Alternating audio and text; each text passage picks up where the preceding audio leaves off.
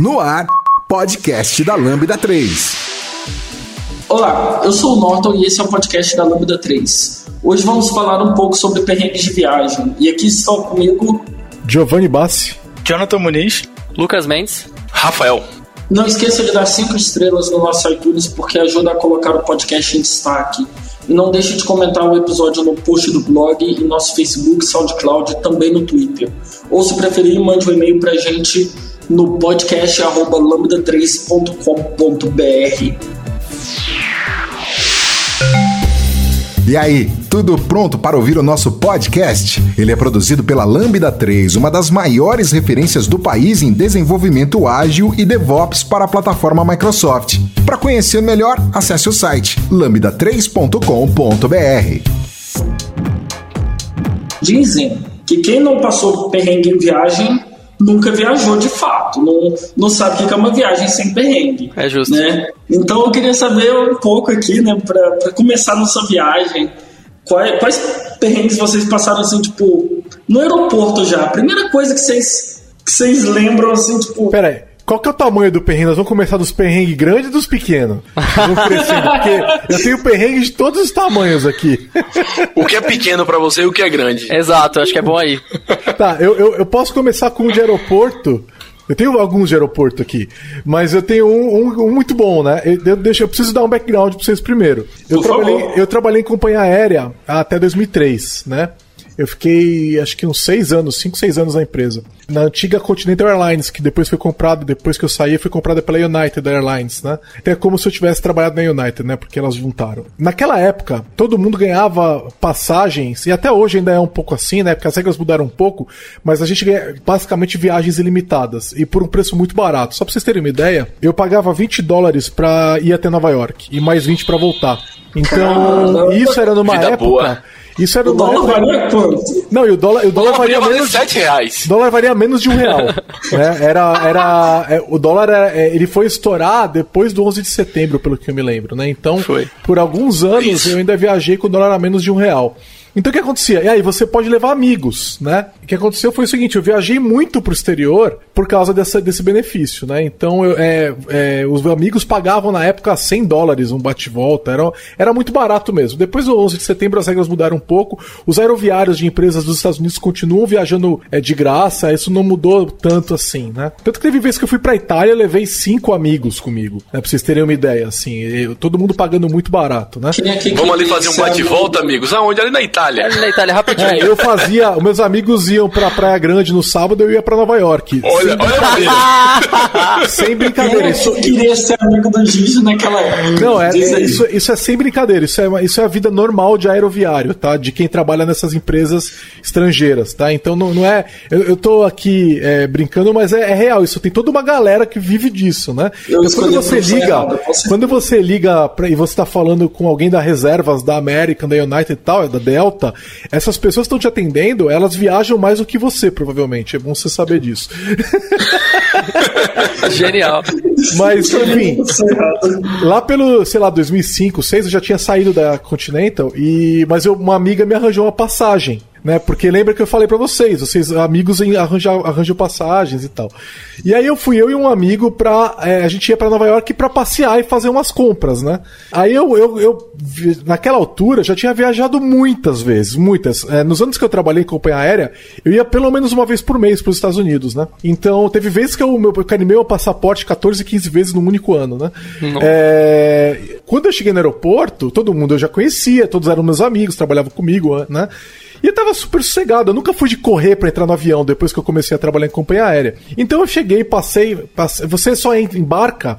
é, eu não falei desse detalhe. Você só embarca se tiver lugar no avião. Então você é stand-by. Se não tiver lugar, você não embarca. Então você já imaginou os perrengues, né? É, é muito perrengue. Daí assim, é, a gente pegou. É, eu e meu amigo fomos pro. Passamos, tinha lugar no avião porque eu já tinha checado antes. É, Você nem, nem- nunca é certeza, né? Mas a chance era muito boa. Aí eu cheguei e falei: ah, meu, falta ainda um tempão pra gente embarcar pra Nova York. Vamos tomar uma cerveja. E a gente sentou numa cervejaria nova que existia lá no aeroporto e tal, que tinha umas cervejas diferentes e tal, e ficamos bebendo.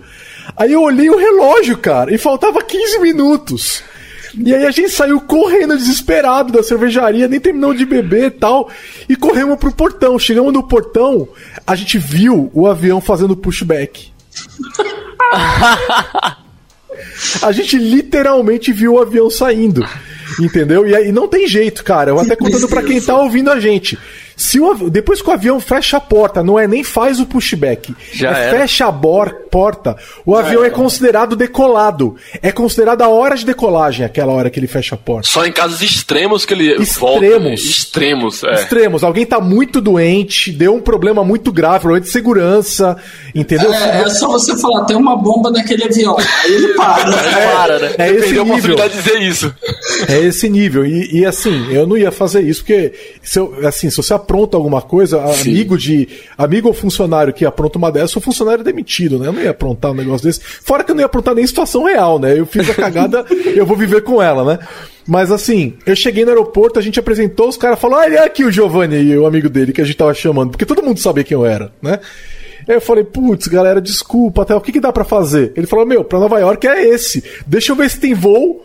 O lugar do voo pra Houston, porque saíam dois voos por dia da Continental, né? Um pra Nova York e um pra Houston. E o pessoal olhou no painel, a gente não tinha mala, porque eu já tinha falado pra não despachar a mala, porque você não sabe se você vai embarcar, né? Essa é a vida de passageiro stand-by. E aí, aí eles olharam e tinha lugar no voo pra Houston. E aí, cara, vamos pra Houston. Aí meteram a gente no voo pra Houston, tentaram pegar uma escala pra Nova York. E assim, chegamos em Houston, Houston é hub, né? É, tentamos ver é, voo pra Nova York, não tinha, estavam todos lotados, então não tinha comissão de bar embarcar. E aí a gente não tinha hotel, não tinha nada.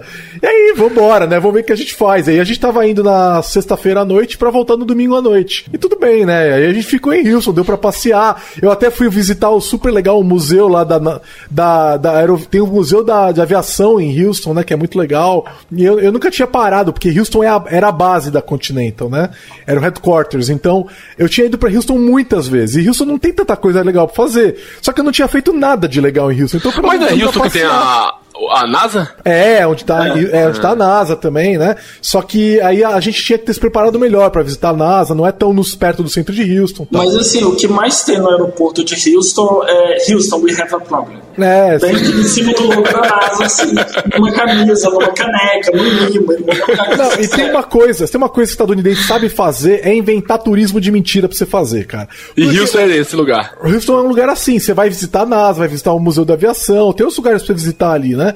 Só que essas cidades, essas capitais dos Estados Unidos, elas não têm muita graça. Fora a beleza natural dos Estados Unidos, que tem muito a ver com a beleza natural do Brasil, então você visitar é, canyons, você visitar pra... praias, eles têm menos, bem menos que a gente, é, é mais Flórida, um outro lugar, né? Mas eles têm alguns lugares interessantes naturais pra visitar, o Yosemite Park é muito bonito, mas eles são um país muito jovem. Então não é igual você visitar a Europa, que você tem um monte de lugar pra ver, né? Então você meio que tipo vai ter que visitar o que eles inventam, e eles inventam muita coisa legal.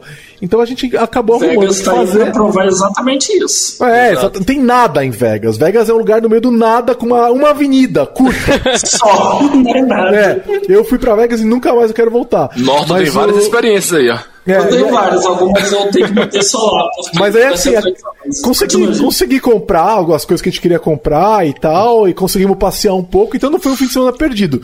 Mas o desespero na frente do portão e depois em Houston Não. é impagável. Mas, mas correr no aeroporto é meio que de praxe, sabe? É. Tipo, Mas eu, tive essa lembro- impressão que nunca, eu nunca corro pra voo nenhum. Porque antes de correr, é tipo, é, meu voo, vamos supor que tá pra 7 e meia. E eu chego no aeroporto 7h15, eu vou andando até o portão tranquilo se eu não tiver que despachar bagagem, óbvio. Porque um colega meu que trabalha em companhia, ele trabalha na Gol, ele falou, cara, você só vai perder esse avião se você chegar com no mínimo uns 40 minutos de atraso. Porque ele tem uma, tem uma, tem uma chamada, tem a segunda chamada, tem a terceira Não, chamada. cara. Deu o horário, o avião decola, eu Não cara. acredito, eu não acredito Eu também não acredito Mas não, eu. Porque- depois disso, depois que ele falou eu isso, eu nunca mais corri em aeroporto. Sabe por que, que eu não acredito em você? Meu pai trabalhou no aeroporto ele disse a mesma coisa pra mim. E eu falei, não vou, não preciso correr e tal, tal, tal, enfim. Mas eu não acredito em você porque é o seguinte, não importa o quanto você se prepara, não importa o quanto você fala, vou chegar uma hora mais cedo do que eu supostamente deveria chegar. Vai atrasar. Não, não, eu tenho uma técnica agora. Eu tenho uma técnica pra isso, deixa eu contar. Porque eu, eu assim, ó, 5% dos meus voos até começar essa técnica, eles tá, eu, eu chegava no horário. Eu tava correndo no aeroporto toda vez. Eu tava sempre chegando suado na porta do avião. E assim, ô, Rafael, só pra você saber, viu, Rafael? Eu já teve vezes que eu entrei no avião e a porta fechou atrás de mim. Cara. Sério? Várias Mas, vezes. ó, Eu nunca tive esse problema. Qual, qual que é a nunca sua passei por técnica? isso. Que A é a minha sua técnica é que agora eu, eu consegui. eu dou- se você der um jeito de você conseguir pegar uma sala VIP, mesmo que se você for pagar, se você é muito Uhum. desorganizado, paga pra ter a sala VIP, entendeu? Porque você não vai mais chegar atrasado. Porque você chega duas horas antes do horário pra beber. Entendeu? então, agora eu faço isso. Ótima entendeu? técnica. Então, assim, eu chego no aeroporto de Guarulhos, cara, eu chego duas horas antes, aí se atrasar alguma coisa, porque eu sou atrasado, eu sou uma pessoa atrasada, cara. Então, assim, eu chego no aeroporto uma hora antes, porque eu previ duas, né? Mas aí eu chego uma antes. E aí eu fico uma hora bebendo, e aí eu só tenho. E aí é legal, porque nesses lugares as pessoas te avisam que tá no teu horário. Porque normalmente você já bebeu um pouco demais, alguém tem que te avisar mesmo, né? Então é. é- é- E aí eu fico bebendo. E aí é vinho, cerveja, pão de queijo, não sei o que, coxinha e canapé e não sei o que lá, e tem comidinha. Vale muito a pena ir pra uma sala Boa tática essa. É, Boa eu, tática assim, essa. ó, é mais barato do que você remarcar o voo. Mas a, a sua técnica não, não teria me salvado do, do perrengue que eu passei em Las Vegas, que na, na volta. Porque é o seguinte, eu, o idiota aqui, resolveu aproveitar que estava indo pro MVP Summit em Seattle e falou: Não, vou marcar uma viagem para Vegas aí no meio do caminho. Beleza. Cheguei de Seattle em Vegas, de avião, cedo. Eu falei, cara, até daria para eu sair para ir para strip para ir para algum cassino lá, ficar jogando um pouquinho e tentar pagar a viagem com o dinheiro dos jogos, ou pelo menos sonhar que eu vou ganhar alguma coisa. Mas eu falei, não vou, porque senão vou ter só uma hora lá. Se tivesse mais, sei lá, uma hora mais, daria tranquilo. E assim, eu sou uma pessoa muito precavida. Eu, você me pede para estar duas horas antes do lugar, eu vou estar três horas ou quatro horas antes do lugar. Eu tava ciente de que E daria. o aeroporto, o aeroporto é perto da Las Vegas? É do lado, é do lado. Porque quando eu fui para Las Vegas eu fui de carro, então eu não tenho noção. É Não, é perto. do lado, do lado. Você, você sai ali praticamente em cima do Excalibur, em cima do Luxor, é, é do lado da Strip mesmo. É tranquilo. É uns 20 minutos de carro, no máximo. E aí eu cheguei lá e falei, vou ficar aqui esperando meu avião e não vou para lugar nenhum. Fiquei esperando o avião, duas horas parado dentro do aeroporto. E era voo doméstico, dava para eu sair tranquilo. Duas horas parado lá dentro.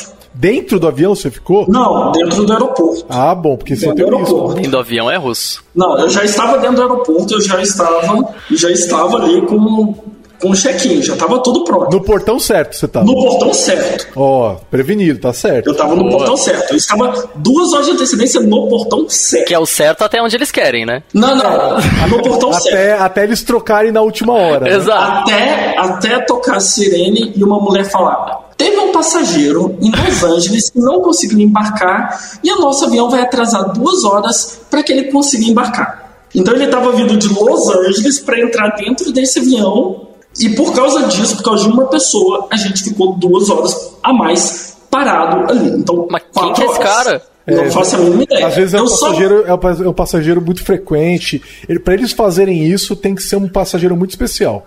É o Barack Obama.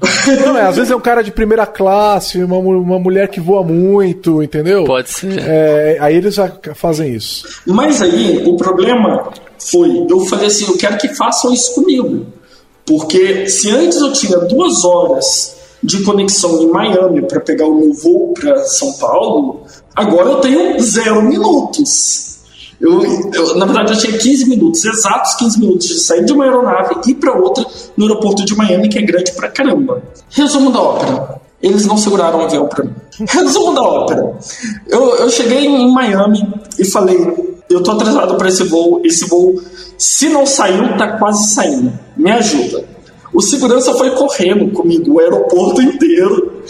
Aí chegamos na fila que. Isso porque a passagem deu errado, eu tive que trocar a passagem, enfim. Mas não vamos nem comentar isso. Eu cheguei na, na fila lá do, do raio-x e o cara, tipo, passa esse cara aqui da frente, passa esse cara aqui na frente. E aí eu fui falando assim, desculpa todo mundo. E fui indo, fui indo, fui indo, fui indo. Na hora que eu passei no raio-x, tinha um cara na outra ponta do aeroporto me gritando, falando: é aqui o seu portão. E corre, corre, corre, corre, corre, corre. Cheguei lá, o portão tava fechado. Eu Fecharam- falei, cara, tá fechou o fechado. portão. Ele falou: não, pera, pera aí que ele vai abrir, tá, tá fechado. E eu falei, cara.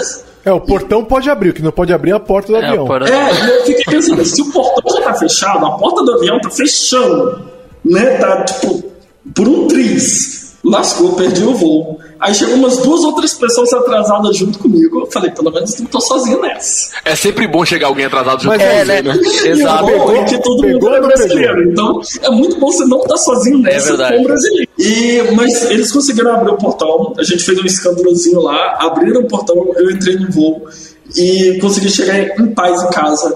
E eu só fico. Em paz não, né? Esse perrengue todo aí. Mas eu não consigo passar uma vez no, no aeroporto sem dar a necessidade de eu correr. E não é por falta de planejamento, não é por falta de técnica, sempre eu vou ter que correr. Adote essa técnica do Giovanni, começar a beber na. na no Mas isso não teria resolvido, eu poderia ter ido pra Vegas jogar mais. Cê- Vocês já tiveram em algum avião que teve que voltar no meio do voo? Não. Não. Já Não, tive que eu arremeter. tive- O máximo que eu tive foi arremeter. Arremeter, Eu tive- como é que É, foi pra eu arremeter? também. Porque dizem, eu nunca arremeti, dizem que Eu é sempre quis um terror, né? É, é Olha, a- assustador. eles avisam, eles avisam que vai arremeter. Foi aqui em São Paulo até. Tava ventando muito aqui em São Paulo. Naque, Não é sempre que avisa não, viu? É, eu, eu- eu acho que porque tava de dia, eu acho que eles avisaram. É, o eu meu acho não avisou, não. disso. Eu acho que depende da situação que deve Depende da avisar. situação. E tipo, eu acho que tava tranquilo, eu acho que só tava ventando muito e eu acho que ele tava sem e, e tava sem espaço na, na pista, alguma coisa, eu não sei o que foi. Porque ele falou, ó, é, vamos precisar fazer um procedimento, eles não falaram que ia arremeter, vamos precisar fazer um, um- um procedimento que a gente vai ter que dar uma volta no aeroporto mais uma vez. Isso foi as palavras dele, basicamente assim. Ele parou assim de do tipo. descer e voltou a subir. Isso. Ele Mas ele vai- tava a que altura, Rafael? ele não chega, não chegou a ver a pista. Deu pra ter uma, deu para ver, as- então tá deu para ver assim, tipo, pelo que eu entendi foi tipo assim, Não vale, não vale, Rafael. Essa sua arremetida não teve emoção, cara. Ah, você teve. quer aquela que toca na pista e sobe de É. novo? Não, essa eu nunca tive, não. Essa eu vivi, eu vivi. Eu vivi Ah, você viu essa? Eu vivi. Quando eu fui pra, fui pra Santa Catarina, a gente foi pra um, ali pra casa dos meus, meus primos ali em Ilhota, e aí o aeroporto, agora eu não vou lembrar qual que é, mas é o mais próximo de Balneário ali. É o de Cara. é o Navegantes. Isso, é Navegantes, isso mesmo. E cara, a pista é minúscula. É minúsculo mesmo, é pequena então, demais. quando o cara chega, ele não pousa, ele joga o avião É no chão. melhor ou pior que Santos Só que, tipo, eu não sei. Ah, eu acho que é melhor. Eu acho que, é- acho que é pior que Santos Dumont. Todo Eu que aeroporto é próximo a mar é ruim. Eu acho que é pior que O Santos de Dumont. Ilhéus também é péssimo. É. Mas Na ele Bahia. tocou, ô Lucas, ele tocou na pista. Tocou, ele chegou a tocar e, e tava chovendo muito. E aí ele, ele, ele não avisou nem nada, porque eu acho que ele, ele mesmo não, não esperava que ele ia precisar. Ele bateu na pista uma vez, a gente sentiu, ele bateu a segunda, ele viu que não ia dar e ele subiu de novo. Nossa. Nossa, aí ele, isso deu, é aí ele deu uma volta no ar e aí pousou de novo. Aí, aí foi de uma vez. Nossa, dá mó desespero, velho. Você não sabe o que tá acontecendo, é, loucura. Eu acho Não, que ele, o meu foi o o cara, toma, o cara toma essa decisão na, na hora que ele Na já hora. tá na pista, na hora. é. Entendeu? Então, assim, ele realmente evitou um acidente, Foi, provavelmente. foi.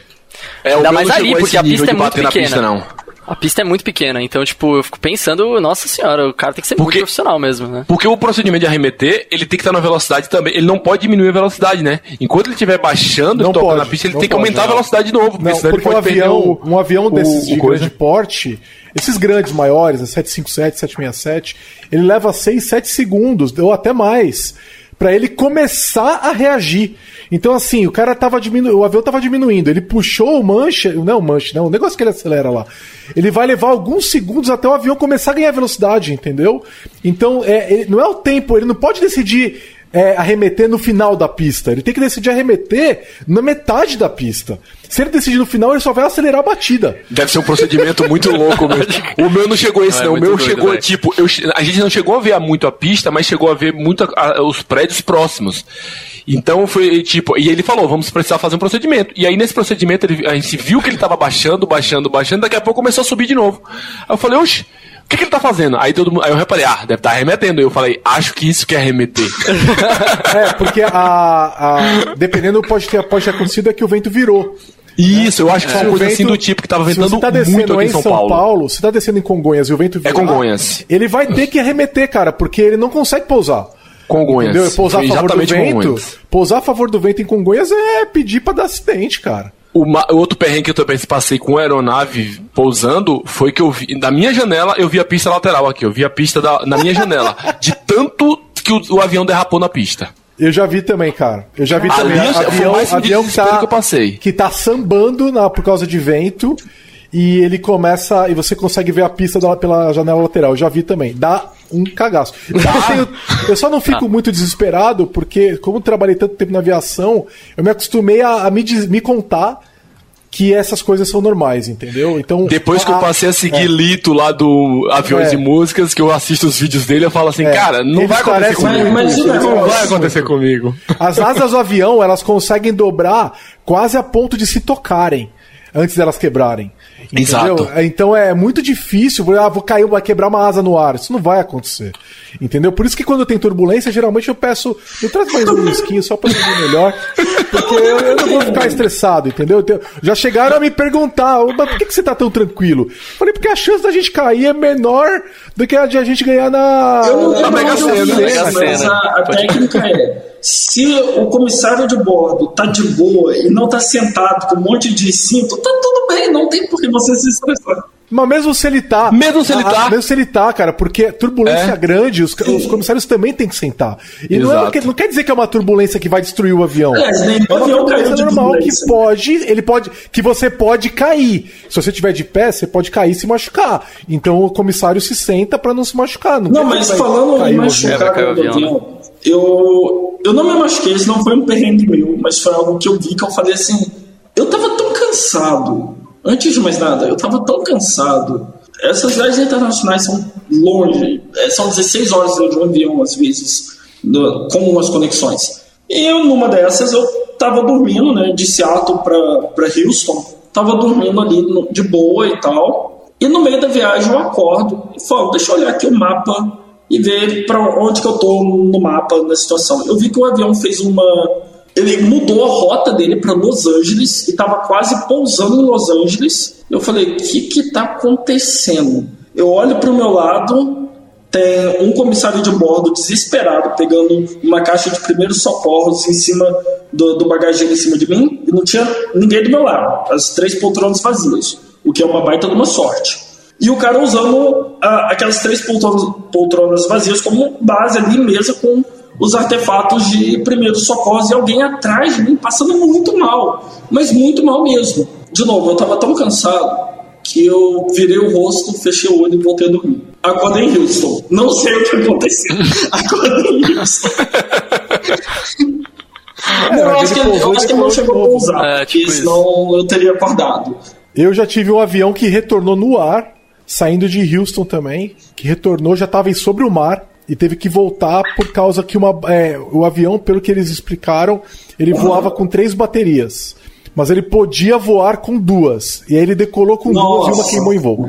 Nossa, que, legal. Quando, quando essa segunda bateria queimou em voo, Volta que deu ruim. O piloto resolveu voltar e pousou de volta no. Pelo que eu me lembro, no mesmo aeroporto que a gente saiu. Aí, aí segurou o avião no chão até arrumar as baterias, e o que levou umas duas, três horas. E vocês dentro do, do, do avião. É, e o pro... Sim, a gente dentro do avião. E o problema é que quando isso acontece, o voo pode ser cancelado, porque se der o horário da tripulação, Sim. por questão de sindicato, lei trabalhista e tal, eles não podem mais voar. E aí eu cancelo o voo. Isso pode acontecer. sabia. É, voos que tão são muito longos, se der qualquer atraso, o voo é cancelado por causa disso. É, comigo aconteceu também parecido com o Norton, mas foi aqui no Brasil, de passar alguém mal e quase ter que voltar. E o ruim foi que eu tava trabalhando num projeto em São Paulo, morando em Juiz de Fora, mas trabalhando em São Paulo, e sempre fazendo ida e volta direto. Aí já era sexta-feira, tipo 9 horas da noite, cansado, doido pra chegar em, em casa. E lá em Juiz de Fora o, o aeroporto fica no meio da roça, assim, é muito longe. Ainda tem que pegar. Você desce vendo os boizinhos, assim. Você tem que pegar duas horas pra chegar na, na, na, na cidade ainda. Então eu tava cansadão e passou alguém mal atrás, muito mal. E aí ficou, não teve serviço de bordo nem nada, e ficou toda essa dúvida, pô, vamos voltar para São Paulo para atender e tal, não vamos. E todo mundo ficou meio tenso assim, né? Porque é, é muito, é muito ruim essa sensação de estar alguém é, passando mal e eles perguntam, ah, tem alguém, algum médico aqui e tal. Mas acabou que com uma viagem curtinha, dá uma hora e meia, acabou valendo mais a pena seguir do que voltar. Mas quase aconteceu. Aí vocês gostam de passar mal, Outro perrengue que eu tenho certeza que todo mundo aqui já passou é pegar criança. De praxe, de praxe. Ah, aquela, é normal, que, né? aquela que grita. Porque assim, eu, ó, eu, eu, eu até entendo, não tô criticando, porque quem tem filho É, não, pequeno é, faz parte. faz parte, mas putz, pra quem tá do lado, cara, é difícil, né? Putz, e aí você pega aquela criança chorando a noite inteira, cara. Não, e chorar ainda vai. Uma vez eu peguei uma quando eu tava indo pra, pra Portugal e é tipo 11 horas, né? 12 horas mais ou menos de viagem. Me vomitou, velho. Nossa. Nossa. Em você? Não em mim, né? Mas, tipo, foi, tipo, do lado, assim. Foi O problema porque é o eu cheiro ta- também que eu fica, tava, né? Mano, o cheiro, velho, é tipo assim, é insuportável. E, o e avião você... inteiro vai sentir, né? É, e não tem o que fazer. Não tem o que fazer, velho. Não tem o que fazer. E a galera, tipo, limpava. O pessoal trazia pano de tudo quanto era lugar, assim. Mas não dava jeito, não dava O máximo de jeito. criança chata que eu já peguei foi chutando o meu banco. E eu virar pra trás, o tio quer descansar. Aí a mãe dele, aí a mãe falava, ô, desculpa. Aí tirava. Aí daqui a pouco os pezinhos, tá, tá, tá, tá, tá, tá, chutando minha cadeira. Aí eu virava, oi, tudo bom? Aí a mãe, desculpa. foi tipo uma viagem, eu acho que foi São Paulo, Floripa, eu fiz essa viagem. E o menino chutava o tempo todo. Aí teve a hora que eu desisti, eu falei, ah, não adianta, mãe, não vou brigar no avião, não vou brigar com a mãe. Aí fiquei. Aí eu acordei e fiquei. Exatamente, voltando de trabalho, essa viagem de trabalho. Cara, esse negócio de gente em volta. Uma vez eu voltando, eu trabalhava na Continental ainda e tava fazendo esses bate-volta e sábado à noite peguei o voo pra voltar pra São Paulo. O voo tava lotado. Do meu lado estavam duas colegas minhas, trabalhavam comigo no, no mesmo escritório da Continental em São Paulo, né? Uma elas estavam em departamentos diferentes, mas eu interagia com elas todo dia. Elas eram minhas colegas, mesmo estando em departamento diferente. A gente saía pra almoçar junto, tal. E cara, eu sempre fui de dormir muito pesado. E aí peguei, tomei um vinhozinho ali, apaguei. Quando eu acordo, eu tô com o pé no colo de uma e a cabeça no colo da outra, de manhã, chegando em São Paulo. Imagina, meu Deus, quer que eu tire? Cara, empurra. desesperado e morrendo de vergonha, né? Que que eu vou... Porque eu não sabia o que, que tava acontecendo, entendeu? Eu tava dormindo, eu tava apagado. Quando eu acordo, eu... Caramba, desculpa, desculpa, desculpa. Meus perrengues, igual a vocês, eu- me- meus perrengues, a 90% dos meus perrengues foi tudo no destino. Quando eu chego no destino ou durante a viagem, meus É, perrengues. eu também, a maioria. Não tive perrengue com o aeroporto, todo, como eu falei, chego tranquilo, não corro no aeroporto, vou tranquilo, vou andando, chego lá de boa. Até aqueles que tá saindo na mesma hora que eu chego, na medida, na, na risca. Não, mas é, portão, nem nunca- bagagem nunca perdi voo. extraviada.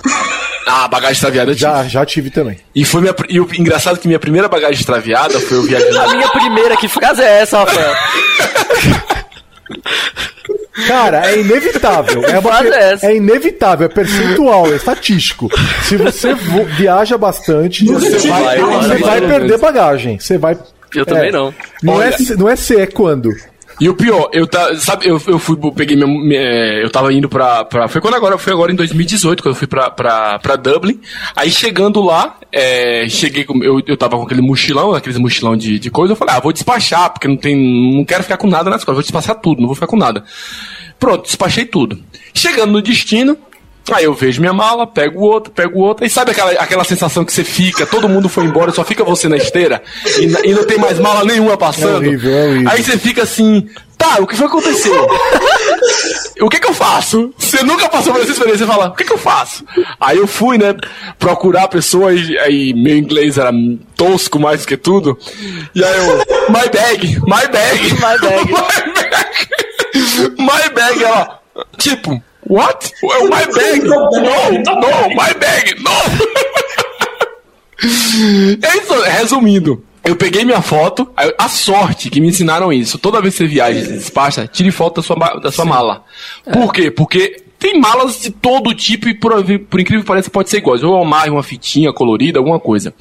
E eu tirei, eu falei, ah, vou tirar foto da minha mochila. E aí eu cheguei pra ele e falei, ó, minha mochila não veio, não tá aqui, é essa aqui. Aí dei meu voo, tudo certinho. Eu tinha feito uma escala em Frankfurt. E aí ela chegou e falou: Ah, sua mala ficou em. Sua mochila ficou em Frankfurt. Só que a mochila que ficou eram o quê?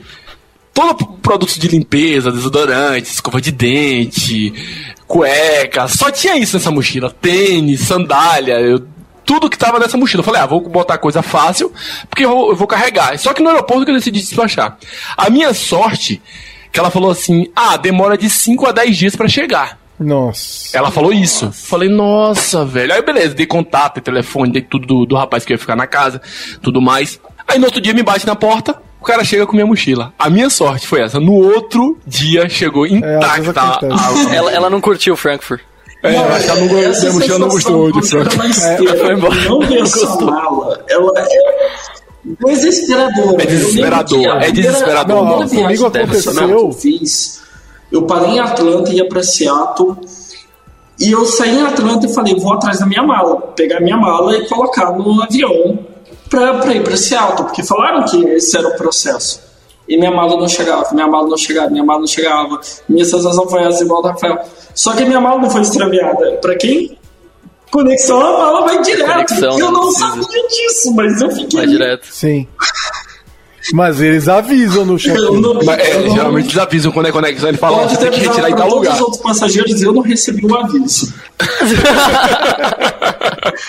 É, mas Não, quando, eu, quando eu fui conexão, é, eu tive que tirar a mala. Quando eu, eu fui pra Boston, passando por Nova York, eu tive que tirar a mala pra passar É. na, Tem lugar que na precisa. imigração lá e Conexão depois, é, depois nos Estados bota. Unidos tem que tirar. É, Aí depois você bota de novo numa esteira separada lá só pra passar na, na mala. De mala extraviada eu nunca tive, mas nessa mesma eu fui fazer intercâmbio lá nos Estados Unidos e tive um amigo que ficou seis meses sem a mala. Mas ele assim. recebeu depois? Ele recebeu. E assim, ele tentou toda hora. Primeiro que quando você perde já, já é chato, né? Igual você falou. Aí tem que fazer tipo um inventário, né? Ele teve Sim, que listar tudo é. que tem pra tentar pedir o reembolso e não é fácil, não foi fácil. É É, eles por lei eles eles sempre têm falam, que, não, a gente, por lei a gente eles tá procurando. É, mas foi seis meses, eles não reembolsaram e apareceu seis meses depois. Tem um- Ele viajou quase os Estados Unidos inteiro. O pessoal fala de, de tudo quanto é aeroporto. É, existem Mas, pô, departamentos, pra dar um, dar um raio-x pra vocês, existem departamentos de busca de de bagagens perdidas nas grandes companhias aéreas. Então eles estão o tempo todo redirecionando. Então uma dica também, além da, da dica que é, o Rafael deu de tirar a foto da mala, isso é bem importante, é você colocar do lado de fora. é, geralmente as malas maiores elas têm um lugar que você pode colocar uma etiqueta, uma, um cartão de visita, Isso, alguma coisa. é. Você coloca lá também. E outra dica é: abre a mala e joga uns cartões de visita no meio da mala, naquela parte onde você guarda shampoo e tal. Coloca um cartão de visita lá também, com o seu telefone, WhatsApp, essas coisas. Porque às vezes o que acontece é que a mala rala nas paredes e aí eh, eles não conseguem direcionar a mala. E aí o que, que eles fazem? Eles quebram o cadeado, abrem a mala e acham teu nome no que tá dentro. Então eu não muito sabia, legal. importante Cê- colocar cê- dentro da mala também. Mas, mas vocês já tiveram coloca mala revirada pelo, pelo fiscal, alguma coisa assim? Não, eu já, Já, tive, eu já tive diversas coisa vezes. roubada. Já. Eu tava, eu tava vindo pra São Aham. Paulo, que é Gru, né, Guarulhos. É, a mala aconteceu isso que eu falei, a mala foi ralada lá no canto ali e ficou parecendo Bru, que é Bruxelas. Então a minha mala foi pra Bélgica. Putz! É, a minha mala foi pra Bélgica. Então eu cheguei em São Paulo, eles olharam, eles olh- puxaram no sistema e pelo scan eles acharam na hora. Ele falou, cara, tua mala foi pra Bélgica. Quando eu cheguei, eles já acharam a mala, assim que eu cheguei. Ele falou, a gente vai mandar trazer de volta, não tem problema, mas não, não, não adianta você ficar aqui, a gente manda na tua casa. Quando a mala chegou, ela foi revirada pelo fiscal, tinha o negócio e foi roubada. Nossa. Então, Que é, por isso que você nunca Caraca, pode hein? colocar coisa de valor em mala despachada. É, porque é, esses relatos de. E assim, não tô nem falando que foi do Brasil, tá? Pode ter sido dos Estados Unidos, pode ter sido na Bélgica, pode ter sido no Brasil. Mala perdida. Cara, as pessoas abrem e mexem, entendeu? Então, é, se, você nunca vai ter a lembrança de tudo. No meu caso, eu tinha comprado vários, vários, assim, uns 5, 10 daqueles cremes da Victoria's Secret, sabe? Pra dar pra família. Pra revender, pra revender. Pra revender. Não era. É. Sabe aquele negócio que a tua tia pede, tua irmã pede, tua mãe pede, tua mulher pede? Eu comprei um monte. E aí não, não chegou um desses cremes, chegou, não chegou nenhum. Caraca, em São Paulo. Nenhum. Alguém ficou cheiroso, viu? Nossa, muito! Alguém, alguém revendeu, falou aí, ó. O revendedor ficou cheiroso. O meu problema que tive que abertura de mala foi eu voltando do Marrocos. E eu tava morando lá ainda na, na Europa ainda. E quando eu volto, todo o procedimento, quem volta do Marrocos, é abertura de mala. Assim, eles veem o estereótipo, eles é, criam o estereótipo. Eu tava de Lá é mochilão, punk, eu tava de mochilão, calça folgada, bermuda, tênis. Tipo, é o tipo de pessoas. e na época eu tava com bar, barbona. Tipo, era terrorista ou era traficante. É o estereótipo de, de, de pessoas É, que vêm é. pra trazer drogas. Então, o, a África em si é muito fácil é, ser pegado, conquistado, é, abrir, é, adquirir droga pra revender. E novo, né, Rafa? E novo, né? Você era novo. Sim, sim. E o pior é que eles, eles, eles perguntam. Eles, a- na mesma velho. hora. E eu tava. Pois é. Eu tava vindo correndo. Eu, eu peguei minha mala e eu também dei um, dei um, eu dei um vacilo, porque eu, eu, tipo, eu cheguei no aeroporto, peguei minha mochila, botei nas costas e fui andando rápido, correndo. Tipo, levanta a suspeita. Levanta a Nossa, suspeita. muito. Na mesma hora o policial parou do meu lado, parou, pediu pra abrir a mala, perguntou de onde eu tava indo, eu falei, Marrocos, ele me acompanha. Eu falei, putz. Ah, mas não E aí- vai. E aí eu fui pra salinha, aí eles abrem na salinha, tipo, não é na mesma hora. Mas tudo bem que o meu foi rápido, foi um procedimento rápido. Eu tinha chegado, tinha chegado, acho que era umas 11 e meia da noite, algo assim, bem tarde. Aí sentei, aí ele perguntou de onde eu tava indo, o que, que eu fui fazer lá. Falei, turismo, não sei o que, beleza. Aí você pode abrir sua mala? Aí eles abriram. Tiraram peça por peça, mexeram em tudo e tipo, beleza, pode ir embora. Onde minhas peças estavam? Espalhadas por todo lugar. eles não E, tipo, fecham. te vira e vai arrumar. Aí você arruma tudo daquele jeito e não tem como Não, porque arrumar. mala, fica toda mala tem essa função. torta, Mala tem e te essa vira e vai função. embora. Ela só cabe pra hora de você tiver indo Ela, ela embora. zipa. Voltar mesmo, mesmo que você volte com menos coisa. Não cabe. Ela. Não cabe. cabe. Eu- e- Sujeira ocupa espaço. Cara, e eu comprei um Rumba, sabe aquele aspirador inteligente?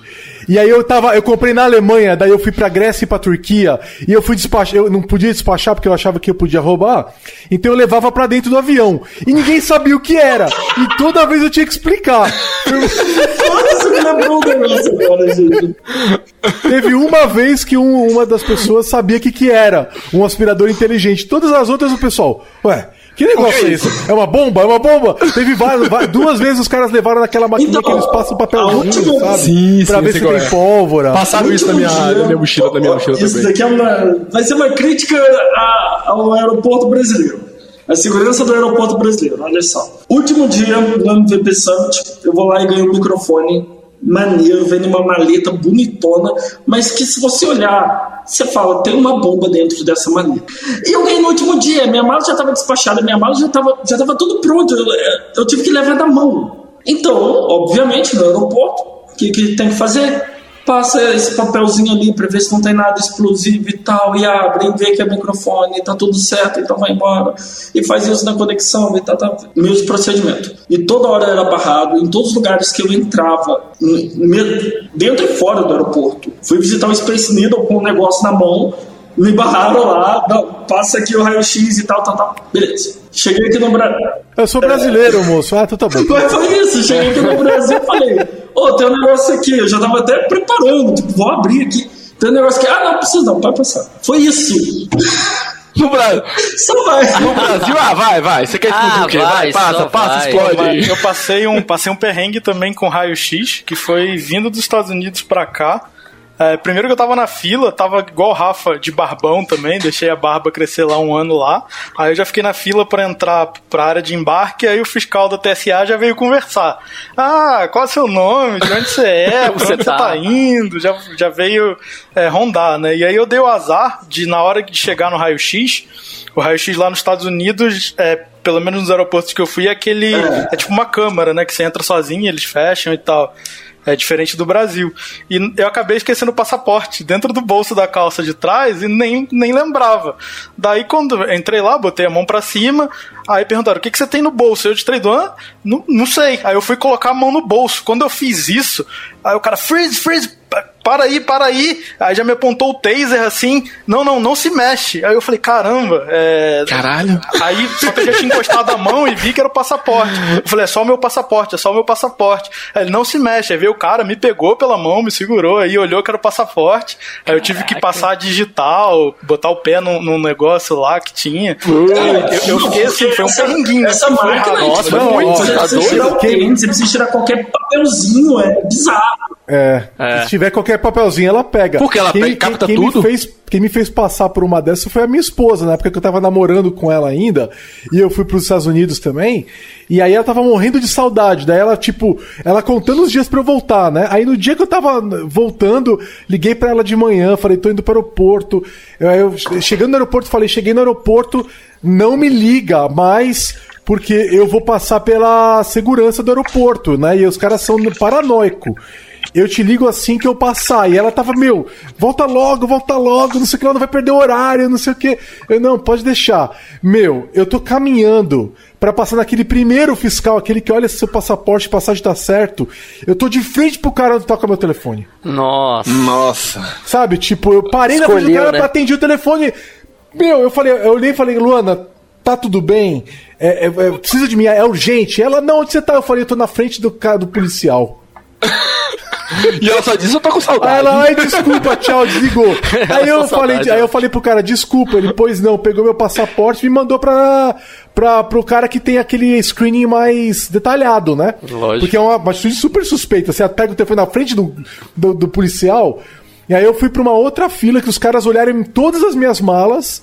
Só que eu dei uma sorte, que a fila normal tava tão grande, tão grande, que eu, eu fui pra fila de screening especial tava vazia. Aí eu acabei chegando muito antes dos meus só, amigos estavam Só tinha você de terrorista. Dica de como foi a fila no Então a dica aí, ó. É, exatamente. Se a, se a fila para pro pessoal que tá aprontando tá pequena, dá uma aprontada. Dá uma aprontada. Você corta a fila. Dicas úteis do Giovanni. Sai bebendo e agora aprontar no aeroporto. Sensacional. Você só corre o risco de ser preso, mas tudo bem. Você vai Não, é, não, é. Não, não.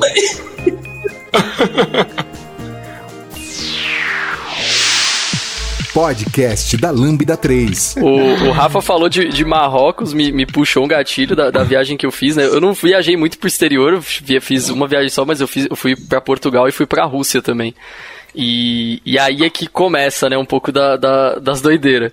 É, na verdade, quem passou pelo perrengue não foi nem eu, a gente foi impactado, na verdade. Fui eu, minha, minha sogra e minha namorada, mas quem passou foi o meu sogro, que ele chegou no aeroporto de Guarulhos, aqui em São Paulo. E aí, no dia mesmo, a mulher olhou para ele, no, a atendente, né, olhou para ele e falou assim: então, é, o seu voo, a sua, o seu voo daqui de São Paulo para Marrocos, né, que era a conexão, beleza, tá tudo certo. Mas o de Marrocos para a Rússia não tá, eles cancelaram. E aí, tipo, o que, que você faz? Assim, você desiste da viagem, você volta para trás, você não volta, aí ele foi. Consequência, a gente tinha feito um puta planejamento, assim, que eu ia sair de Portugal, ia encontrar com ele em Moscou, e aí todo mundo ia se encontrar tudo junto para chegar na cidade da minha cunhada, dando contexto para vocês, eu, eu fui pra Rússia porque a minha cunhada estuda medicina lá em Kursk, que é uma cidade que fica mais ou menos umas 6 horas de trem, assim, de Moscou. E... E aí, consequência, ele ficou três dias em Marrocos, preso, nossa. É, ele deu muita e sorte porque e a galera chato, é, é insuportável. E ele deu uma baita sorte. E assim, é muito bizarro, né? Porque pensa, a sua mala pra Rússia era, tipo, lotada de casaco. Aí você chega em Marrocos. Com casacos. Que é, tipo, que é muito quente. A moeda não tem nada a ver, nada a ver. Ele tinha um pouco de dólar, assim, mas a gente tava levando rublo, que é a moeda da Rússia, né? É, então, tipo, não tinha nada a ver. E, e, ficou três dias a sorte dele que ele encontrou um cara lá no aeroporto que ajudou ele a pegar um hotel, porque nem isso a companhia queria dar. E aí ele ia ficar três dias no aeroporto. Mas vocês fizeram escala também por lá Marrocos ou não? Não, porque como eu tava em Portugal, a ah, eu fiz escala em Munique e aí a gente foi e a gente chegou. É, o problema é... de fazer Portugal e Rússia é que num dos países você entende um pouco a língua, se você vira no outro é Portugal, né, cara?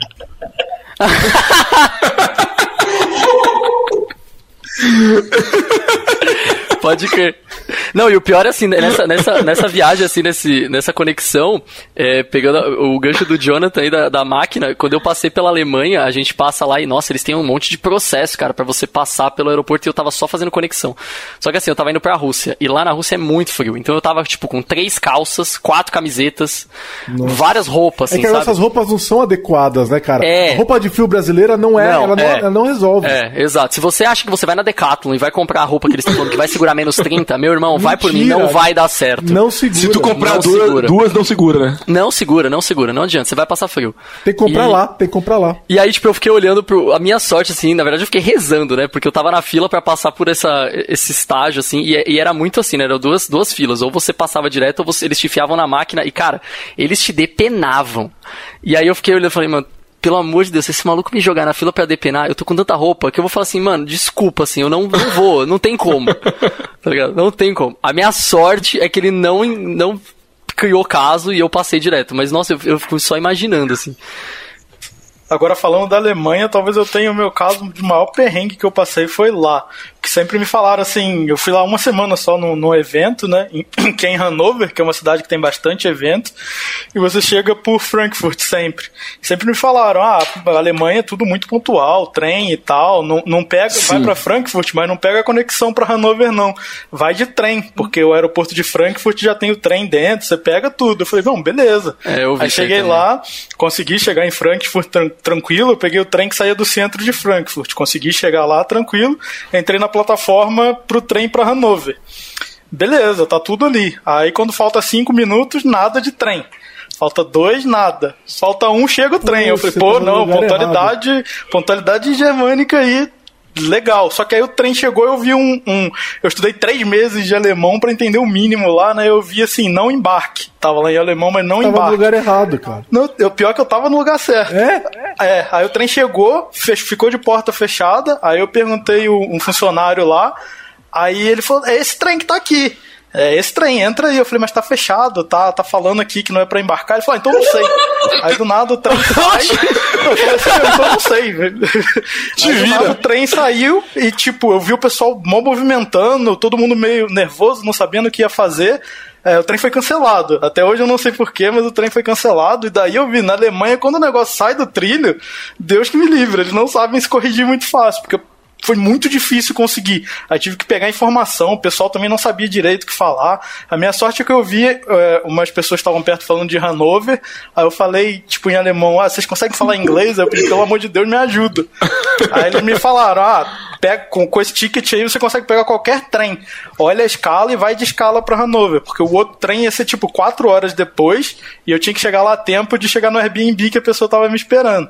Isso tudo sem sinal de celular e tal. Então eu entrei num trem desses que, fazendo baldeação, sabe? Eu troquei de trem três vezes e o trem que eu tinha comprado era um de, de viagem longa, então é mais espaçoso e tal, mais confortável. Eu entrei num trem com cachorro, com um monte de gente, lotadaço, baldeando três vezes, sem internet, sem nada. Aí nu- numa dessas estações eu consegui internet para falar com a pessoa do Airbnb para chegar lá e daí conseguir chegar em Hannover, mas foi muito perrengue.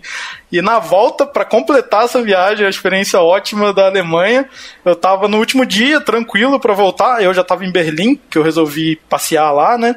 Aí tava tomando uma cerveja lá, comendo, comendo comida alemã lá. Aí eu olho, voo cancelado.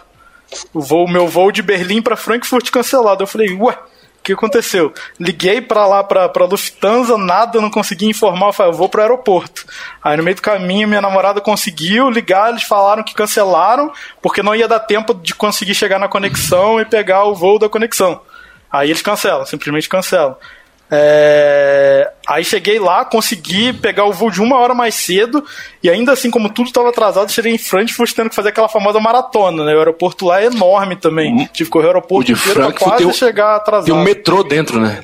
Sim. Dentro do. É, pô, a minha experiência com a Alemanha foi, ó, uma beleza. Deu quase tudo errado. Chegando e voltando. E eu cheguei uma vez no aeroporto para voltar. Eu fiz um bate-volta no Rio de Janeiro, é, fazer ponte aérea de São Paulo e Rio. E aí fui de manhã, fiz a reunião com o cliente, cheguei no. Isso foi antes da, da Lambda 3, né? Cheguei no, no aeroporto para voltar no horário, então vou sair às 8, eu cheguei às 7, com tempo de folga para ir embora, não tinha despacho de mala, nada. Cheguei, a mulher falou: É, você tá bem cedo, né? Eu falei: Não, tô cedo. Ela: Não, você tá muito cedo, eu vou amanhã. A menina que tinha feito a compra na empresa que eu trabalhava, ela comprou a passagem ida num dia, volta no dia seguinte. Só que era batida, não tinha nem hotel. Aí eu falei, meu, o que, que você faz? Aí eles deram um jeito de me acomodar no, no voo que tinha naquele mesmo dia, me cobraram uma taxinha. Não, mas ó, eu, eu consegui te falo mas que eu é desesperado muito na mais hora. vantagem você estar com um dia a mais no local do que com menos tempo no local. É mais Com menos tempo, é. Porque- É mais seguro. Mas o Gicho é muito extremo, né? Ou ele chega muito atrasado ou chega um dia antes. Eu, eu digo um dia antes, é. Porque eu tive, eu, eu tive um caso similar. Se ele tiver um pé- tem um gatilho pra, pra um caso que eu tive em Vegas. E assim, Vegas é uma cidade que eu já, quero, já queria ir há muito tempo. Eu tenho planejado ir há muito tempo. Tipo, eu sei onde fica cada hotel, cada lugar, quantos metros de tal lugar até tal. Eu sei cada detalhe daquela cidade. Eu planejei cada detalhe daquela minha viagem. Não poderia dar errado, né? Não, claro que deu errado. Claro que deu errado.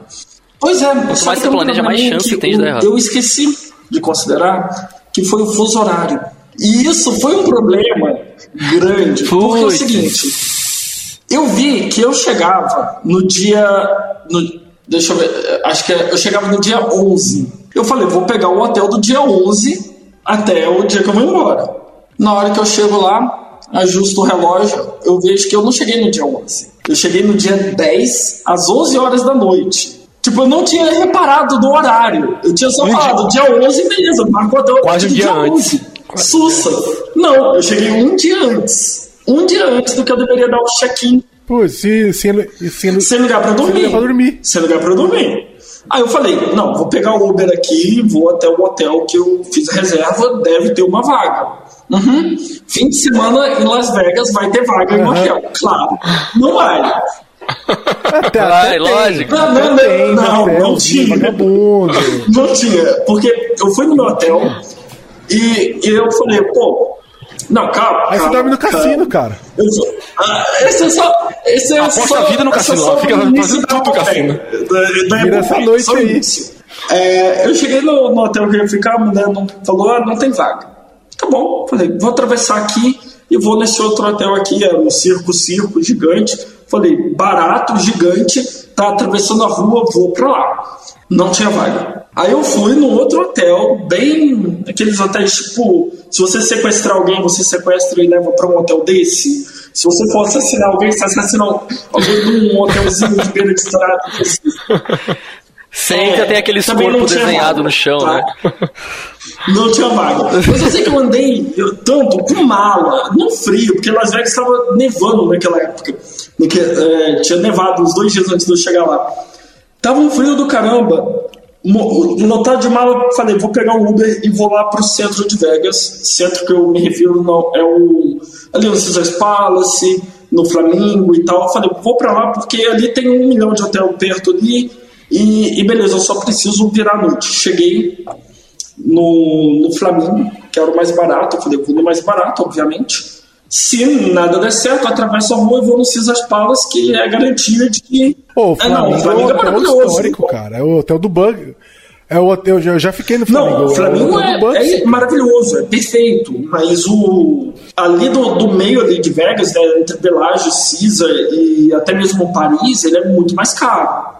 Aliás, ele é muito mais barato. Né? O Caesar é bem mais caro, Bellagio muito mais. Enfim, fui lá, É, ele deu uma, ele deu uma decaída da década de 60 pra cá. eu fui pra Então precisou lá, dar uma mão de tinta. tinha uma vaga. Tinha uma vaga no quarto de fumantes. Falei, tudo bem, eu só. Era duas. Não, eu fiquei É com um cheiro de cigarro isso no é meu cabelo durante cara. duas semanas. Mas tudo bem. Eu. Era duas da manhã. Eu não tinha opção. Eu falei, era isso ou pagar muito mais caro. E por que você não dormiu no hotel? Não, tá porque no eu aeroporto. falei, é isso que eu tô não, perguntando a você. É, exato. Eu queria, eu queria Eu entender fui por que você não eu dormiu no devia ter feito isso. Eu devia ter feito isso. Mas eu não. A história não terminou. A história não terminou. Eu, eu não dormi no, no aeroporto porque eu falei, vou tentar dar uma chance no hotel que, que eu tinha já feito reserva, já tinha tudo pago. Paguei à vista, tudo pago. Lindo, maravilhoso, vou tentar. Cara, eu consegui o quarto, melhor cama que eu já dormi na minha vida, King. O melhor hotel que eu já fiquei na minha vida, o Flamingo. Muito bom mesmo. Só que Bem bom. Claro, com dólar na estratosfera, uma noitezinha lá, de surpresa, foi o quê? 600 reais. Exato. Que é o preço desses hotéis. O Flamengo é um hotel histórico. Ele, ele realmente ele é um hotel antigo, mas ele é um hotel E sabe qual histórico. que é o problema? ficar no Flamengo. O problema foi na hora que eu fui pro meu hotel de verdade. E quando você vai no exterior, principalmente no exterior, né? Você, eles fazem um depósito do seu cartão de 100 dólares, às vezes, e segura até você sair. Só que eu, eu já tinha pagado toda a viagem. Eu tava levando dinheiro. Eu não. Cartão, não ia usar cartão. Eu usei na emergência do, do Flamengo. Passei o cartão lá no, no outro dia, sem limite.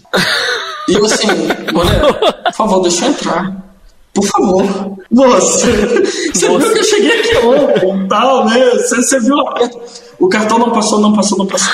Aí eu falei, é... na época não tinha Pix, não tinha nada disso, né? Mas eu consegui ligar para minha família aqui no Brasil, né? Porque já era sábado, três da manhã, né? Então, você não, vai, não tem muita gente para você ligar, não é? Eu ligo para cá, meu pai consegue fazer uma transferência no Banco do Brasil, que chega na mesma hora, beleza tá lá o dinheiro. Vou passar o cartão e o burro aqui esqueceu de ativar a viagem internacional. O aviso via. Nossa. Ah, mas você resolve com uma ligação, né? Não, não deu, eu tentei, não deu. É, eu tentei pelo app, app né? tinha dado, mas demora, né? Desbloqueia. do Banco do Brasil para tentar ligar. E eu também tava sem internet, eu não tinha nada, porque eu tava literalmente sozinho ali, preso do lado de fora do hotel, e falei: Olha, eu tenho dinheiro, toma aqui 100 dólares em dinheiro. Não, 500 dólares em dinheiro.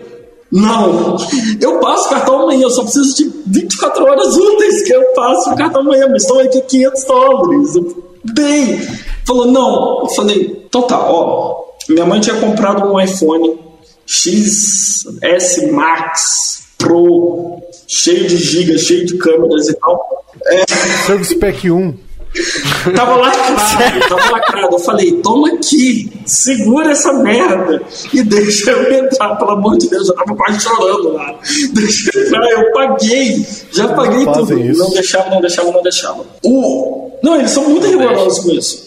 E aí, a solução foi eu pegar o WhatsApp, sair gritando com meio mundo que tava me devendo e falar, opa, transfere dinheiro para mim no Nubank agora, ou senão eu vou parar de fazer o serviço para você. E comecei a ameaçar e gritar com um monte de gente.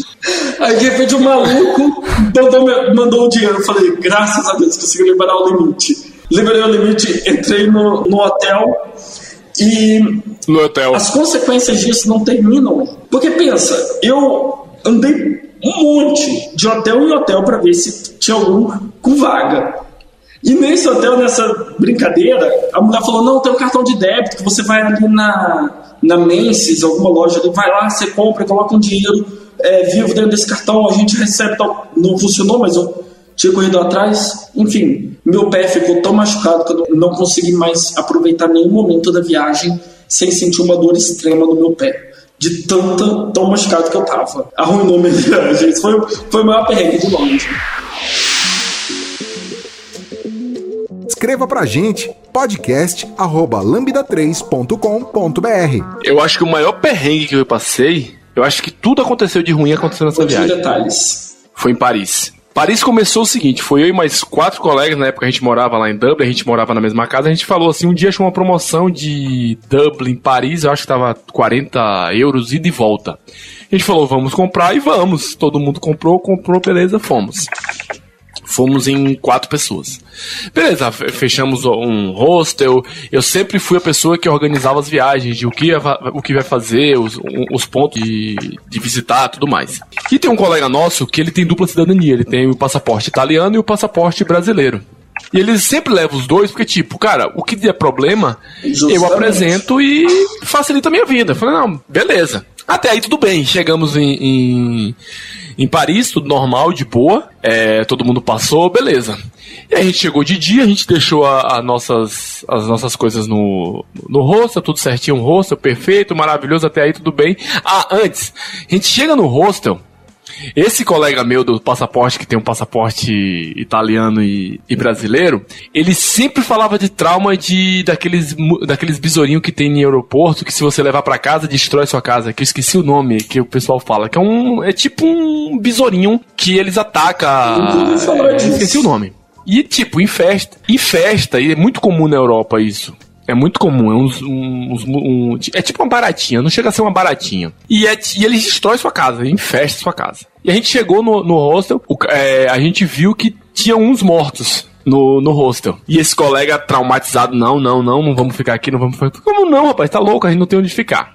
Corremos ali, aí a gente foi num, num supermercado, tinha um Carrefour perto, compramos aquele rolo de papel, de saco de, de lixo, sabe, preto, e todo mundo enrolou as mochilas e botou dentro dessa, desse saco, por causa do medo dele, apreensão dele de, de, de levar esses, esses, esses besouros.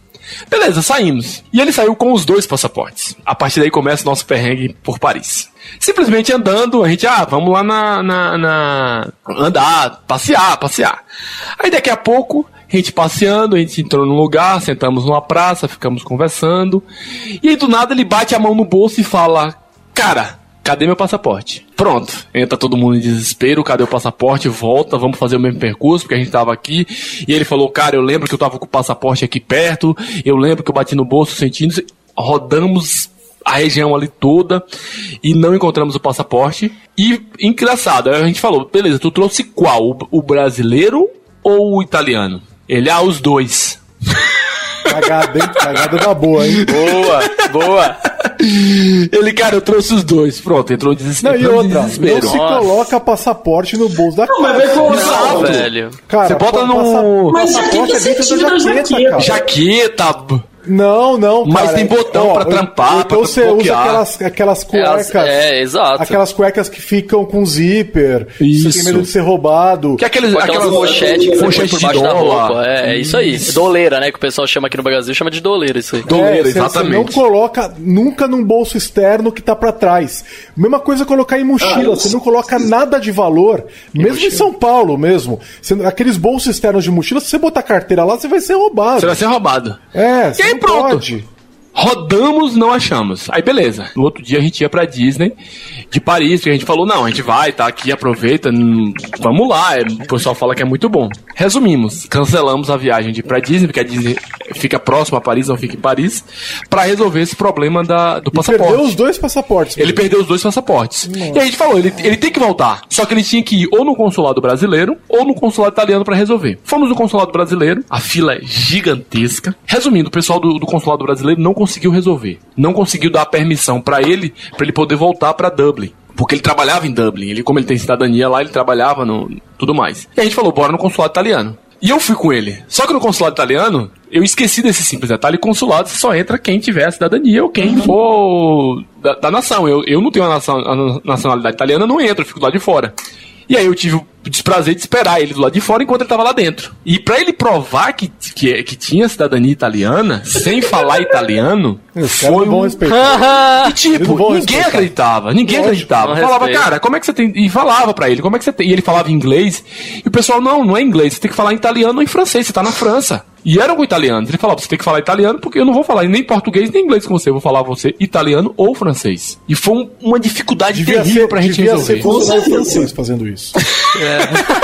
Porque eles, os franceses são assim, cara. Eles não valem nada. Eu pensava que era mentira, mas é verdade, francês É verdade, odeia o falar francês- inglês. o francês ele faz sabe isso. Ele sabe e não ele fala. Exatamente. Mas não é só francês, não. A Europa toda faz isso aí, viu? Não, a Depende, Itália não. depende. A Itália não. A Itália se A Alemanha é de pra te boa ajudar. também. Na Então- Itália eles se viram pra te ajudar, cara. Portugal depende muito da pessoa que você pega. Mas assim. Portugal você tem o português, então vai tudo. Não, você- Não, mas, mas, então, mas, mas por é exemplo, se você, português. se você é um americano e cai lá, tipo, é, vai depender muito. Pode, Ah, às vezes tá. a pessoa sabe falar inglês e ela não te ajuda, velho. E aí pronto, a gente, beleza, resolveu ele conseguir um papelzinho que era tipo uma permissão, que ele identificava que ele era cidadão é, italiano e que ele poderia entrar na- em Dublin tranquilo, sem problema nenhum. Beleza. Até aí você fala, resolveu os problemas de Dublin, né? Ou de, da- de Paris, né? Os perrengues de Paris É passaram. da Europa toda, né? E aí, beleza. Só que aconteceu outros perrengues nessa viagem. Aí o segundo perrengue. Beleza, chegamos no dia, ele tava bem puto naquele dia porque a gente perdeu. perdeu a Disneylândia, todo mundo revelando que ia. A gente, ah, e de noite simplesmente a gente falou, ah, bora, bora lá no Mulan Rouge. Era a gente, o hostel da gente era próximo ao Mulan Rouge, a gente falou, ah, bora no Mulan Rouge. E a gente vai andando. Porque dá, dá tipo uns 15 a 20 minutos andando. Ele botou o passaporte no bolso Não, ele não tinha mais passaporte. o que, é que ele o que, é que a gente fez? Como a gente tinha doleira, a gente pegou esse comprovante dele e botou. Não, você não vai carregar. Botamos, no- um colega guardou na doleira, beleza. E aí a gente foi, no- foi Mulan Rouge e a gente falou assim: Cara, vamos parar de, de barzinho em barzinho e tomar uma cerveja, ou tomar uma tequila, tomar alguma coisa. começando, aí você já começa, você já liga o alerta. Beleza, começamos, a gente parava, tomava tequila e dizia que um colega era aniversariante. Ah, ele tá fazendo aniversário, o pessoal cantava parabéns no bar, parabéns, sei o que, parabéns, beleza. Aí chegamos próximo do Mulan Rouge, o Mulan Rouge não tinha mais tava meio que fechando já, tudo mais, a gente se divertindo na frente. A gente conhece uns árabes, uns marroquinos que junta com a gente, tudo mais, tudo certinho. E a gente volta pro hostel. Só que a gente voltou pro hostel já um pouco bêbado, tudo mais, tudo, tudo certinho. E aí chegamos no hostel, ele, cadê meu celular? O mesmo cara? O mesmo cara. Cara, se eu conto, todo mundo fala que é mentira. Ah, não. E ele perdeu também o celular. Aí ele perdeu o celular e perdeu. Aí pronto. a Mas viagem Ele tinha que sair sem nada. Ele tinha que sair sem nada. Cara, ele foi. E eu tenho as histórias dele que dá pena, Renato. Se você Dá tiver pena, ouvindo, eu, te, eu, te, eu, te- eu te consolo com isso. E, cara, ele perdeu o celular. Aí pronto, estragou a viagem. Ele falou, cara, sabe de um, eu não vou, não vou estragar a viagem. Eu vou curtir a viagem, perdi o celular, perdi passaporte, vou curtir a viagem. Acabou. E aí, da volta de, de Paris, a gente tava voltando. Outra perder a mala dele. não, não, não. Perderam ele. E SPI, a gente foi fazer um passeio, um dos passeios que a gente foi, a gente se perdeu na estação de metrô. A estação de metrô que tava lá, tava em reforma, eu acho que tava em reforma alguma coisa. Cara, a estação de metrô era gigantesca, gigantesca. E não tinha uma placa de sinalização em inglês. Era tudo em francês. Não tinha um exit, nada disso. Não tinha é nada. ótimo. não tinha nada de, desse ponto. Era tudo em francês. Não tinha um E aí- bonequinho correndo pra porta. Pois é, só não tinha nenhum saída de emergência, alguma coisa assim. Aqui, fogo e corrida, não tinha isso. E a estação tava deserta, deserta. A gente passou uma hora dentro dessa estação pra achar a saída. Pra você ter uma hora. Todos nós rodamos, entrava, vinha, aí voltava. Cara, não tem condição. A gente saía no mesmo lugar, Pô, mas não entrava tinha em porta. Google Translator? Não, só tinha saída. O Google Translate dizia que aqui era a saída. Só que como tava em reforma, algumas saídas eles, eles, Eles bloqueavam pra você mudar. Tipo, e a gente via o pessoal andando, aí a gente, ah, bora seguir aquele pessoal. E aquele perrengue que, o- que o Giovanni falou. Se você chegar pra pessoa falar inglês, o cara pode saber em francês, ele vai olhar pra você com um olhar assim. de, tipo, Cara, pra, pra uma francesa, uma vez eu falei assim: você quer que eu fale em português, espanhol ou inglês? Aí ela, inglês. Aí eu perguntei em inglês, ela respondeu em francês. Olha, você tá me. eu- eu- cara, eu não vejo a hora de uma francesa me parar na Paulista e me perguntar alguma coisa em inglês que eu vou responder em português.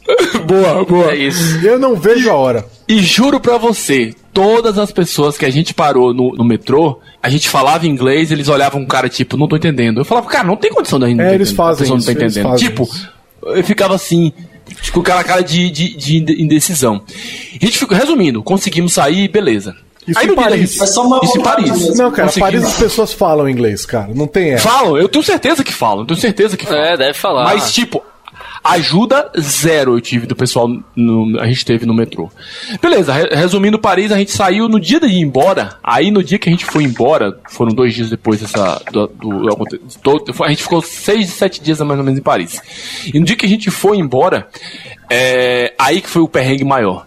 Porque quando a gente foi embora, apesar dele ter aquele vulgo passaporte que autorizava ele, dizendo que ele era cidadão italiano, que ele poderia transitar pela Europa e tudo mais, simplesmente a, pe- a pessoa da companhia aérea não aceitou aquele documento. Falou, não, ele aqui não embarca. Aqui não embarca. E a gente falando, falando, ela falou, falar.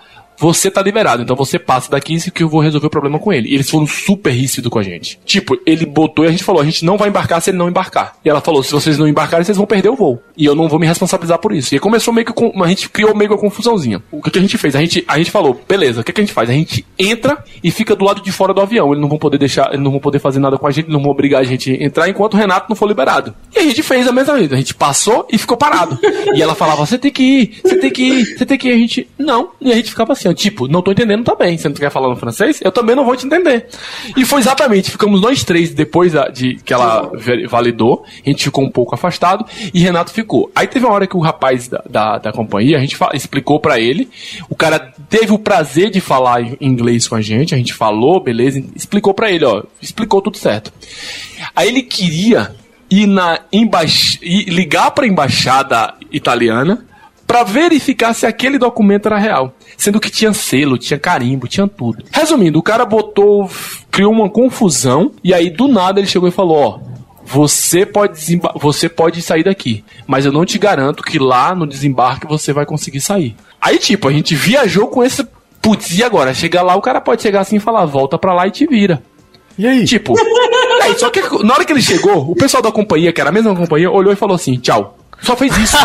é isso. Não fizeram nada. É isso. Nem pararam pra olhar assim, olhar pra foto, falou assim: ah, beleza, tchau. Só fizeram isso. Na imigração. Não. Na imigração. Pronto. É, Não, na verdade a gente passou pela imigração e ele foi pelo caminho do. do... É, porque não voo- imigrantes, né? Porque a Europa, dentro da Europa tem voo, aquele. É, voo dentro da Europa Não, não nem o cara lá falou só pra deixar E ele passou por ali, o cara da, o cara da, da imigração olhou e falou assim: tchau, passou. É, eu tenho exato. certeza que ele É, criou, ele porque quis voo um interno pânico. na Europa não tem imigração.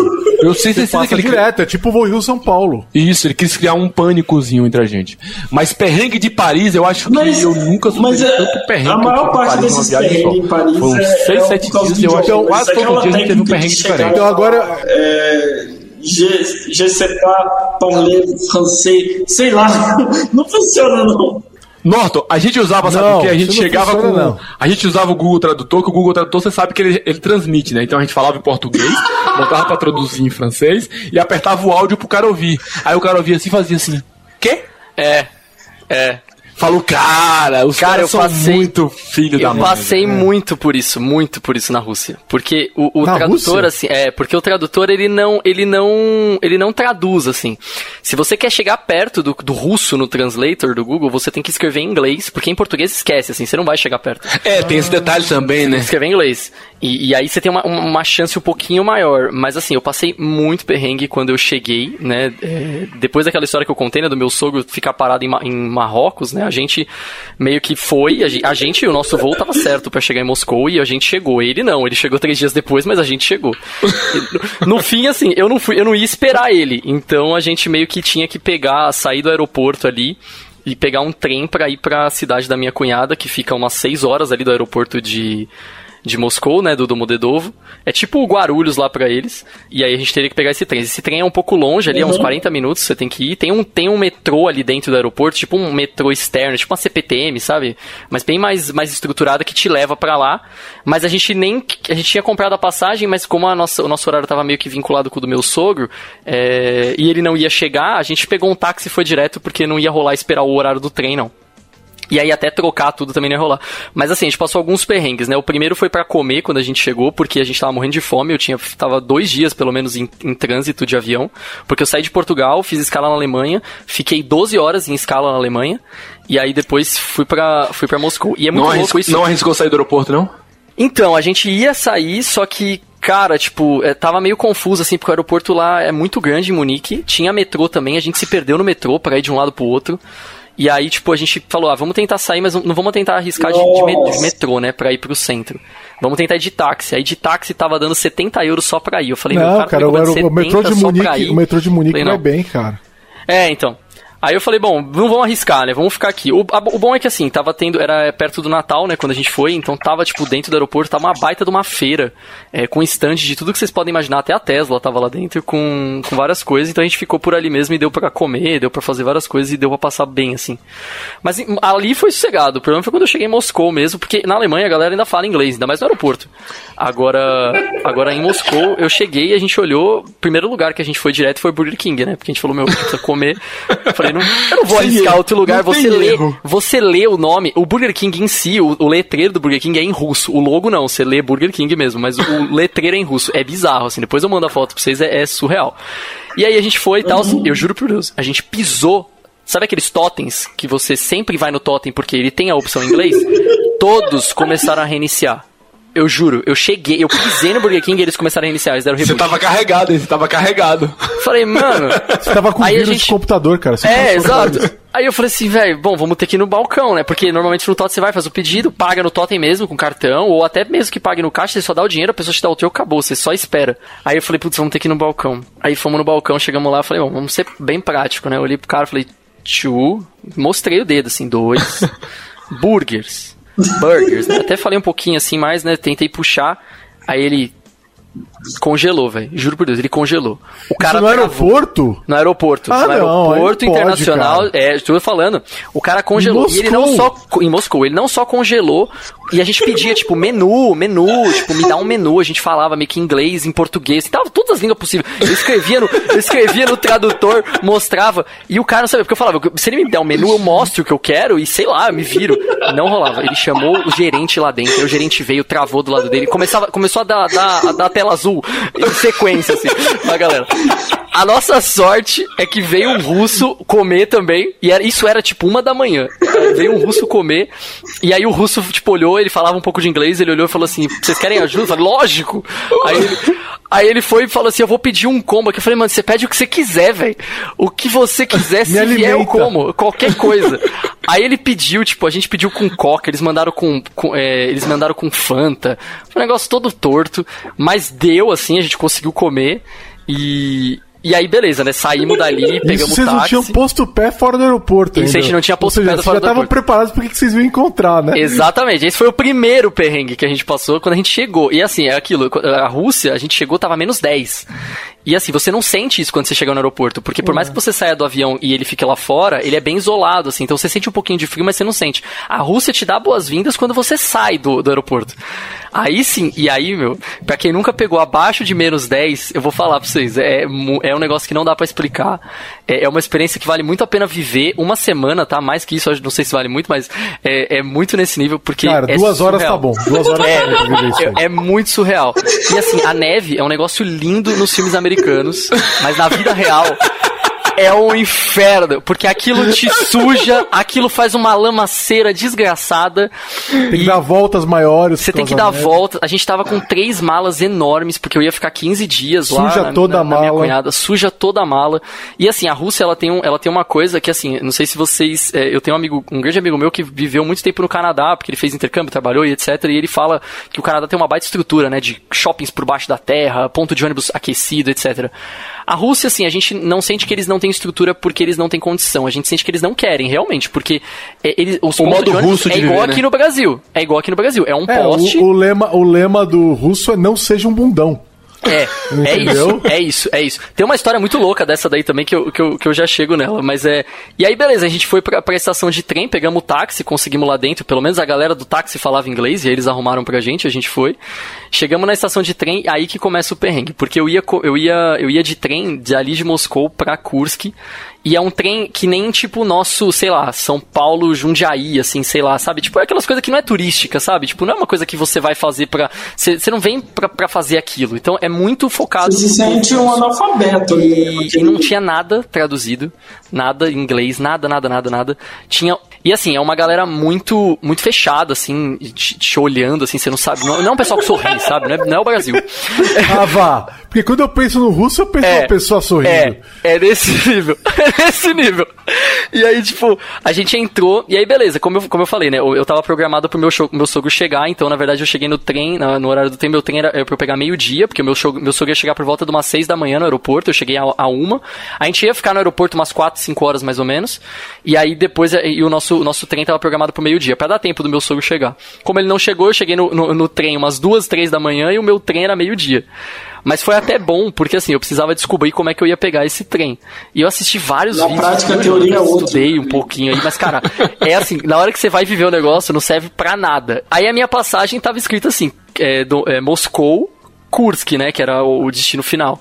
Quando eu cheguei na frente do, do, do painel lá, né, com os trens e os números, eu achei o número do meu trem, e aí eu vi que tava lá, beleza, Moscou, só que o destino era Belgorov. Aí eu falei, mano, o que que tá acontecendo? Vai será que mudaram? Tipo, será que é uma Escala. parada, uma escala? Mas é trem, eu vou ter que descer, tá nevando. E aí, tipo, é, aí eu falei, bom, vou tentar pedir informação. Ninguém fala inglês. Aí eu consegui alugar, literalmente eu aluguei uma, uma menina que é tipo aquela, tipo, posso te ajudar do metrô, sabe? Tipo, é, que, tem, que tinha ali. E eu fui numa galera mais jovem, assim, né? Tipo, da, da, da minha idade, assim, porque é muito pesado isso, porque você vai na galera um pouco mais velha, tem muita gente que não quer te ajudar, e, tipo, simplesmente virar a cara e sair andando. É, esse pessoal mais novo, assim, pelo menos, tipo, ela tinha celular, então eu ficava escrevendo no celular, aí ela me explicou que era literalmente, tipo, uma parada. Kursk era uma parada e Belgorod era o destino final. E aí eu perguntei, falei, tá, mas, tipo, vai falar, vai vir a voz do metrô, assim, vai falar, desce agora, tipo, próxima estação. Ela, não, então não vai ter isso não.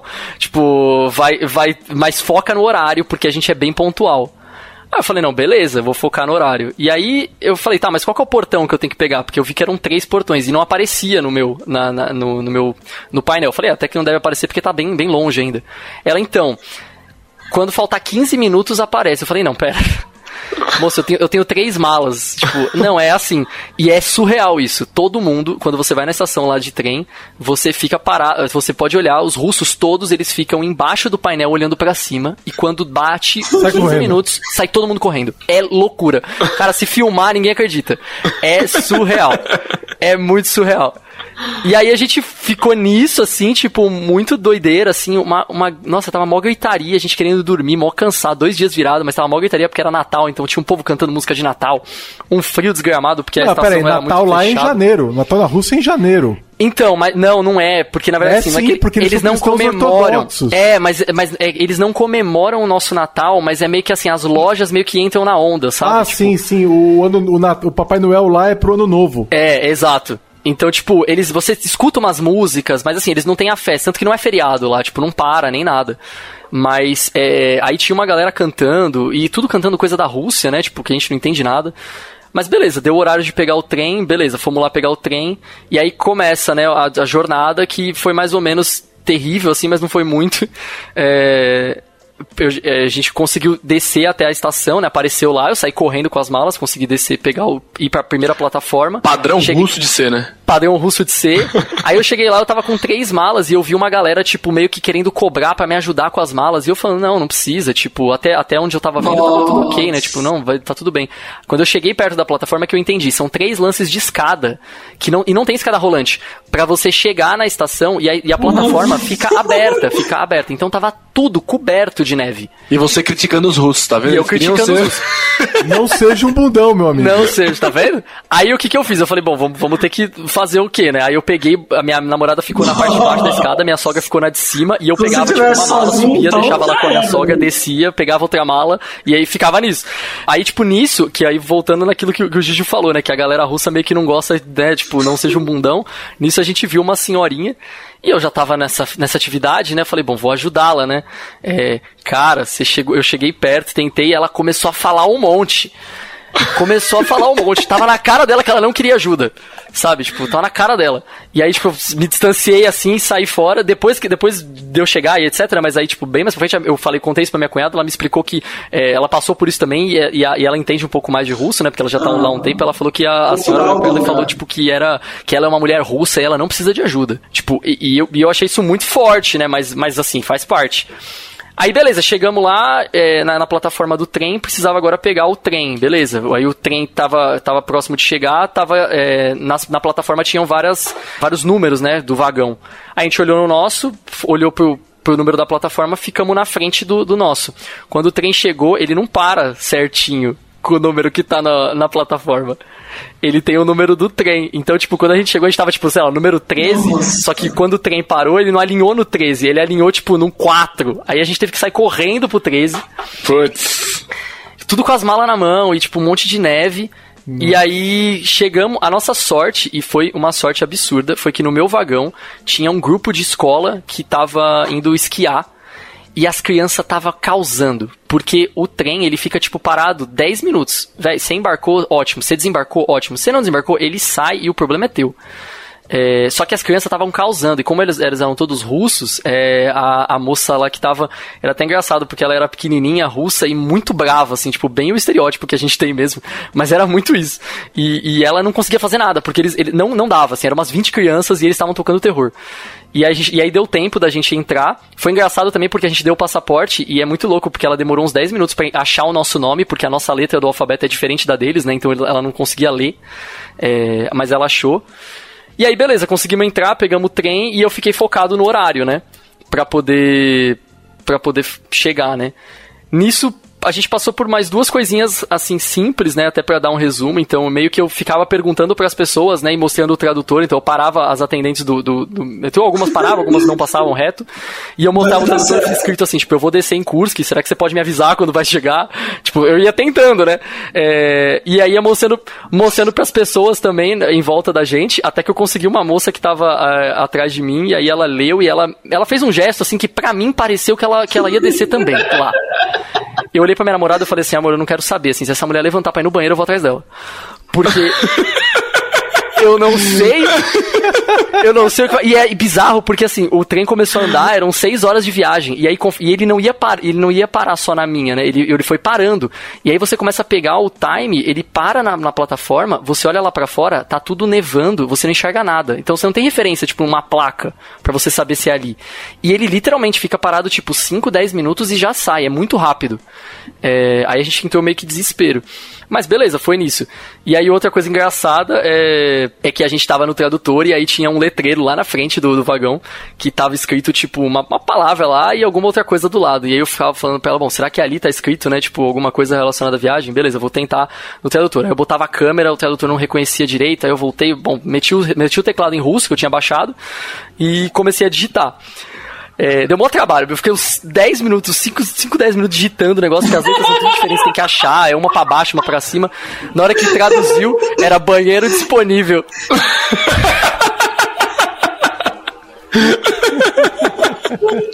Você pelo menos aprendeu a falar a palavra, aprendeu a falar em russo, banheiro disponível? Muito bom, muito bom. Aí eu falei, nossa senhora, é pra acabar, né? Nessa eu desisti. A nossa sorte é que realmente eles são muito pontuais, então quando deu por volta das 5 e pouco da tarde ali, era, é, era mais ou menos o horário para chegar, aí o trem parou. A nossa sorte também é que as crianças iam descer na mesma estação que a gente, então elas tumultuaram de novo, deu tempo tranquilo de eu pegar as malas, e aí quando eu olhei lá pra fora, minha cunhada tava. Mas e eu consegui chegar são e salvo, assim, depois de várias coisas Meu. acontecerem. Já deu as cinco estrelas no iTunes pro podcast da Lambda 3? Vai lá! Cara, de nome assim estranho, foi em Dinamarca, na Dinamarca também que eu tive. Mas Dinamarca é completamente diferente do pessoal da, da, da de Paris, da França. Eu cheguei pedindo ajuda em inglês, o cara prontamente me ajudou e perguntou assim: sai de onde? Tipo, estranhando meu, meu sotaque, alguma coisa, eu falei do Brasil. Ele falou: o que é que você veio fazer aqui? tipo, porque tava mega frio, né? Ele falou: o que é que você veio fazer aqui? Aí eu falei: por quê? Ele falou: cara, Brasil quente, tipo, eu louco pra estar tá lá e você tá aqui. E tipo, as estações de nome de estação, e quando a gente pegar... encontra o dinamarquês do Brasil, a gente pergunta a mesma coisa pra é, ele, né? O que você veio fazer aqui? Exatamente. E aí, beleza, eu fui essa, essa viagem também eu fui sozinho. E, cara, era tradutor. Eu fico imaginando, tem hora que eu paro de imaginar. Cara, como era nos anos quando 70, 80, 90, é. quando não tinha um Google é. Tradutor, quando cara, não tinha um eu, Google Maps, quando nada eu tava. Disso, eu senti isso tanto na Grécia quanto na Turquia, que são outros alfabetos também, né? Então. É, você realmente fica incompetente. Você não, você não tem. Você fica, Você não consegue ler nada. E não é tipo você tá na França, que é um país latino, e você até se vira com alguma palavra. Exato. Ou na Itália, ou na Espanha, né? É, é um outro alfabeto, cara. É. Nada faz sentido com nada. nada. Então você tá, você tá completamente perdido. Você na, acha na, que tá cara, tá falando uma, você é acha me... que tá falando uma coisa, não tá falando é, nada é, com nada. É melhor você tá na Alemanha do que você tá na Grécia, dúvida, entendeu? Do que você tá na dúvida. Grécia. Porque pelo menos as letras você entende. Na é Grécia verdade. e na Turquia, nem isso. Eu imagino que a Rússia deve ser pior ainda. É muito pior, é muito pior. Você não Porque entende não, nada. O grego, é, as letras gregas, a gente ainda tem alguma noção, né? É, da, da, do alfa, o beta, sei, o, o, o delta, delta, a gente, né, o lambda, o lambda, você entende essas letras. Não que vai adiantar de nada, mas pelo menos você entende. mas né? Agora, na Rússia... É surreal. E é o pior é que assim, a galera, ninguém fala inglês e eles não, literalmente não querem falar inglês. Tanto que em alguns momentos, quando a gente, a gente ia se apresentar, a gente tentava falar inglês ou sei lá, algumas coisas assim. A gente pegou vários estágios, assim, de vários, várias pessoas que é, você via claramente que ela mudava de feição. Então, ou se eu me apresentasse muito mais puxando pra tipo, ah, eu sou americano, sabe? Uma coisa mais que eu tô falando inglês eles fechavam a cara. Se você se apresenta como brasileiro, eles eram muito mais abertos. Porque eles literalmente não gostam do americano. é bem recebido. Bem recebido. Isso, gostam, e é. a vantagem é essa: brasileiro é, É. bem recebido em qualquer Isso é verdade. lugar. A- a- a- Exceto agora- na França, que na França eles só gostam de francês. É, exatamente. Agora, pera aí, que agora eu vou, já que a gente tá contando Ô, um perrengue grande, eu vou contar o maior perrengue que eu já passei também. Que foi no Brasil. Né? Ô, louco. Foi no Brasil, falando em português. Né? Eu, é, alguns anos atrás teve a Jair Brasil em Belém, lá no Pará. E eu fui para pro evento, foi ótimo, a gente se divertiu pra caramba. E eu tirei uns dias em Belém pra passear e eu tirei o fim de semana e falei, ah, vamos passear numa praia diferente, né? Aí o pessoal recomenda que você vá pra Salinas. Salinas é a região lá da, do, do Pará, que é, é tipo um Guarujá, assim, pra, pra gente, né? Um lugar bem turístico, bem praiano, muita gente vai pra lá, o pessoal vai curtir, bem, bastante é, é, movimento, então é, é um lugar que você se acha fácil e tudo mais, né? Minha esposa não gosta desses lugares mais aglomerados, nunca gostou. Aí falou, ah, é, aí uma outra mulher falou assim pra gente, uma mulher do Airbnb que a gente tava, ela falou, não, vocês têm que ir pra Algodoal. Algodoal é o paraíso no, no Pará, entendeu? São pra- é uma ilha que tem pouquíssimas pessoas, não pode entrar carro nem moto, né? É, só pode morar ir lá os moradores que tem lá e tem uma ou outra pousadinha que você pode ir lá, tal. O lugar é muito tranquilo, não tem muito turista e é um lugar super rústico, super super legal pra você conhecer, né? As praias são maravilhosas, é tudo incrível. A minha, minha esposa ouviu tranquilo, bonito, não sei o que ela falou, vamos pra lá, né? É agora. não vamos nem, nem vamos considerar é, Salinas, né? A gente tinha visto que Salinas tinha muito movimento, o pessoal bota os carros na areia, faz muita bagunça mesmo, né? Beleza, é, vamos pro Godoal. Beleza. Eu olho lá, vejo onde é o Godoal, vejo qual é a ilha, vejo que tem uma estrada que chega lá do lado, falei, beleza, Google Maps, pá. né? Meti no Google Maps, aluguei um carro e fui embora, cara. Eu sei me virar. É, eu queria virar. E eu fui, fui embora, umas duas horas e pouco eu dirigi é, numa área asfaltada, sabe? Asfaltada, tudo. De repente, cara, ela vira, vira esquerda, você entra numa ruazinha pequena, numa, numa uma estradinha menor. De repente vira à direita, é uma rua de terra. Aí eu falei, aí eu olhei e falei, cara, tá longe ainda. Né? Tá faltando uns 40 quilômetros, sei lá, 60 quilômetros, eu não lembro a distância, mas era muito.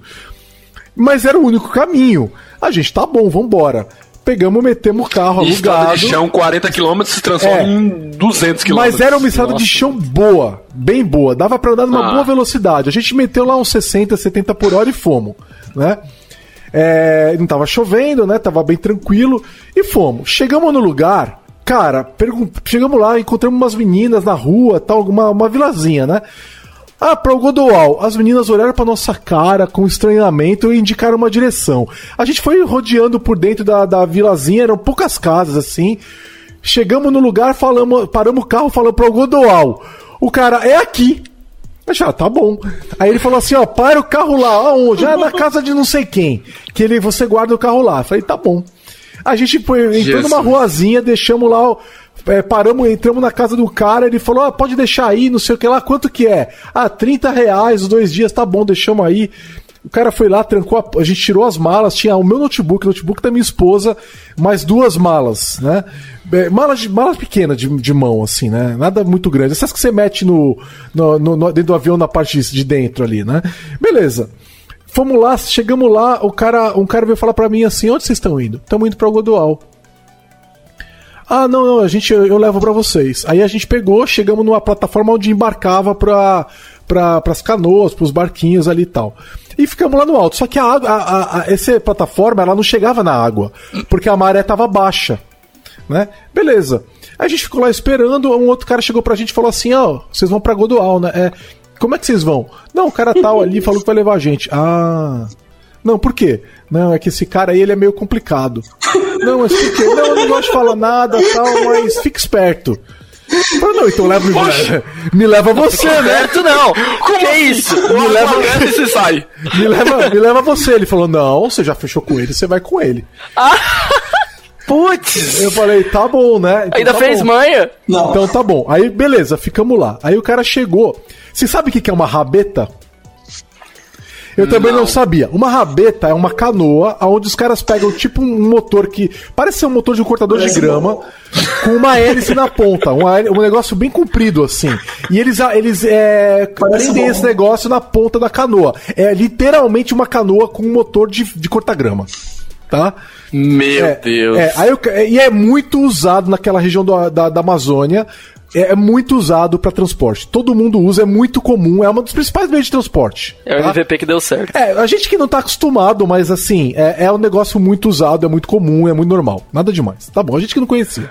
Chegou lá, chegou a rabeta, a gente subiu na rabeta. Ah, quanto é que vai ser? O cara cobrou 80 reais, eu e a minha esposa. Pô, que caro. Não, é porque normalmente a gente já leva várias pessoas e tá indo só vocês dois. Esse é o preço pra ir até lá. Tá bom. É, e a volta? Não, a volta é tranquilo. A gente, é, a gente pega vocês aqui no mesmo lugar que a gente deixou. Quando é que vocês voltam? A gente falou, a gente volta domingo. O voo era meio dia e meia. Então eu falei, ah, pega a gente seis da manhã, que é o tempo da gente ter folga, né? pra uma eventualidade, se a gente se perder, acontecer alguma coisa, a rabeta atrasar tal. Pega a gente seis da manhã e a gente vai. Tá bom. E cara, a gente chegou lá, meu, a gente rodou uma hora. É, não sei o que lá do Mococa que a gente tava né? A gente não tava no lugar certo. O lugar para você ir para o Godoal é uma outra estrada, por isso que você não deve usar o Google Maps, porque você não para do lado da, da ilha do Godoal. Você para no outro lugar que é rua asfaltada até a água. Entendeu? Você vai asfaltando Você até a foi pelo água. vilarejo que o pessoal tinha É, de- e você pega uma. uma. Tipo, não é não uma balsa, você pega um barquinho maior, entendeu? Que transporta dezenas de pessoas. Não uma rabeta que leva cinco. entendeu? Putz, a gente foi parar no lugar errado, só que era onde a gente tava e a gente tinha reserva pra passar. Isso era sexta-feira é, de manhã, assim, ah, no começo da meio da tarde, eram umas três da tarde. Tipo, até a gente voltar tudo e tal, e a gente ia chegar à noite na, na, pra pegar o outro barco, e aí não ia mais ter a- o barco, e aí a gente ia ter que ia perder o dia em Algodoal e sei lá o que ia acontecer. A gente falou, ah, vambora, a gente já tá aqui, vambora, né? E aí o cara levou a gente, deu tudo certo. A gente chegou no cais ali na, na onde você todo mundo desembarca, onde o barco maior desembarca. Ele deixou a gente lá também, não tem problema, não teve problema nenhum. Ele falou, ó, é, aí o pessoal até estranhou a gente chegando lá e a gente falou, bom, é, você pega então a gente seis da manhã no domingo pra gente voltar. Beleza? Beleza. Aí eu fui dar o dinheiro pra ele e eu, eu falei, cara, eu não tenho troco pra 80, eu vou te dar 100, depois eu te dou os outros é, 60 reais, que é dar 160 reais e de volta, né? Ele falou, não, não tem problema, tá combinado, se a gente tá, vai estar aqui no domingo de manhã. Aí a gente foi lá, pegou, cara, é muito legal. O lugar realmente é muito legal, o lugar é incrível. É, quem pegou a gente foi uma charrete, não pode ter... Não tem carro, só tem... A gente só viu uma, um quadriciclo, que é de uma galera que trabalha lá, mantendo a, a ilha, né? Que eu não sei se é do pessoal de energia, alguma coisa assim, né? E é- são os únicos que tinham um motor, um motor a combustão ali dentro. Lá dentro é tudo cavalo. Então aí, e pra achar o lugar? Porque a gente pegou um Airbnb, eu- na época eu não sei, né? Porque já faz uns dois anos isso, mas a gente pegou o único Airbnb que tinha na ilha. Que era o do francês. E aí eu- a gente chegou lá do cara, falou, é pra ficar no francês, não sei o que, aonde, não lembro o nome do cara. Ele levou a gente até um lugar, o cara perguntou, sabe onde é que é o lugar tal? Não sei, ah, é ali, ah, eu lembro, conheço esse cara tal. Porque a ilha é pequena. Esse lugar de algo. Porque a ilha, a ilha, na verdade, ela não é pequena, mas o lugar onde fica o Godoal é pequeno. E tem assim, é, não é minúsculo, tem dezenas e dezenas de casas, mas é pequeno. Aí o cara ah, se encontrou, não, eu já sei onde é, já sei onde é, ele me explicou, eu sei onde é. Ele levou a gente até o lugar, a gente chegou no lugar, uma moradora ajudava o francês a cuidar da casa, ela recebeu a gente. né, Ele, ele chamou ela, porque ele sabia quem ela era. Ela nos recebeu. Cara, tudo muito rústico, uma casa de madeira, com uma caixa d'água toda improvisada tal. Mas, cara, é o lugar que a gente tava procurando, né? Era um lugar super isolado, paradisíaco, e o lugar é isso. Recomendo pra caramba ir pra Godoal pelo caminho certo. né? Pesquise antes. É, pesquise antes, não vá pelo Google Maps, né? Se informa num guia de viagens como você chega em Algodoal, né? Não vai pelo Google Maps. Beleza, passamos dias ótimos e nesse mesmo dia a gente conseguiu pegar o mar ainda. O mar era maravilhoso, tinha, tinha um lugar de cheia lá que a gente pegava tipo uma lagoa. É, depois no dia seguinte, no sábado, a gente aproveitou pra caramba numa, numa caminhada na praia. Foi lindo, é maravilhoso, adoramos, valeu muito a pena.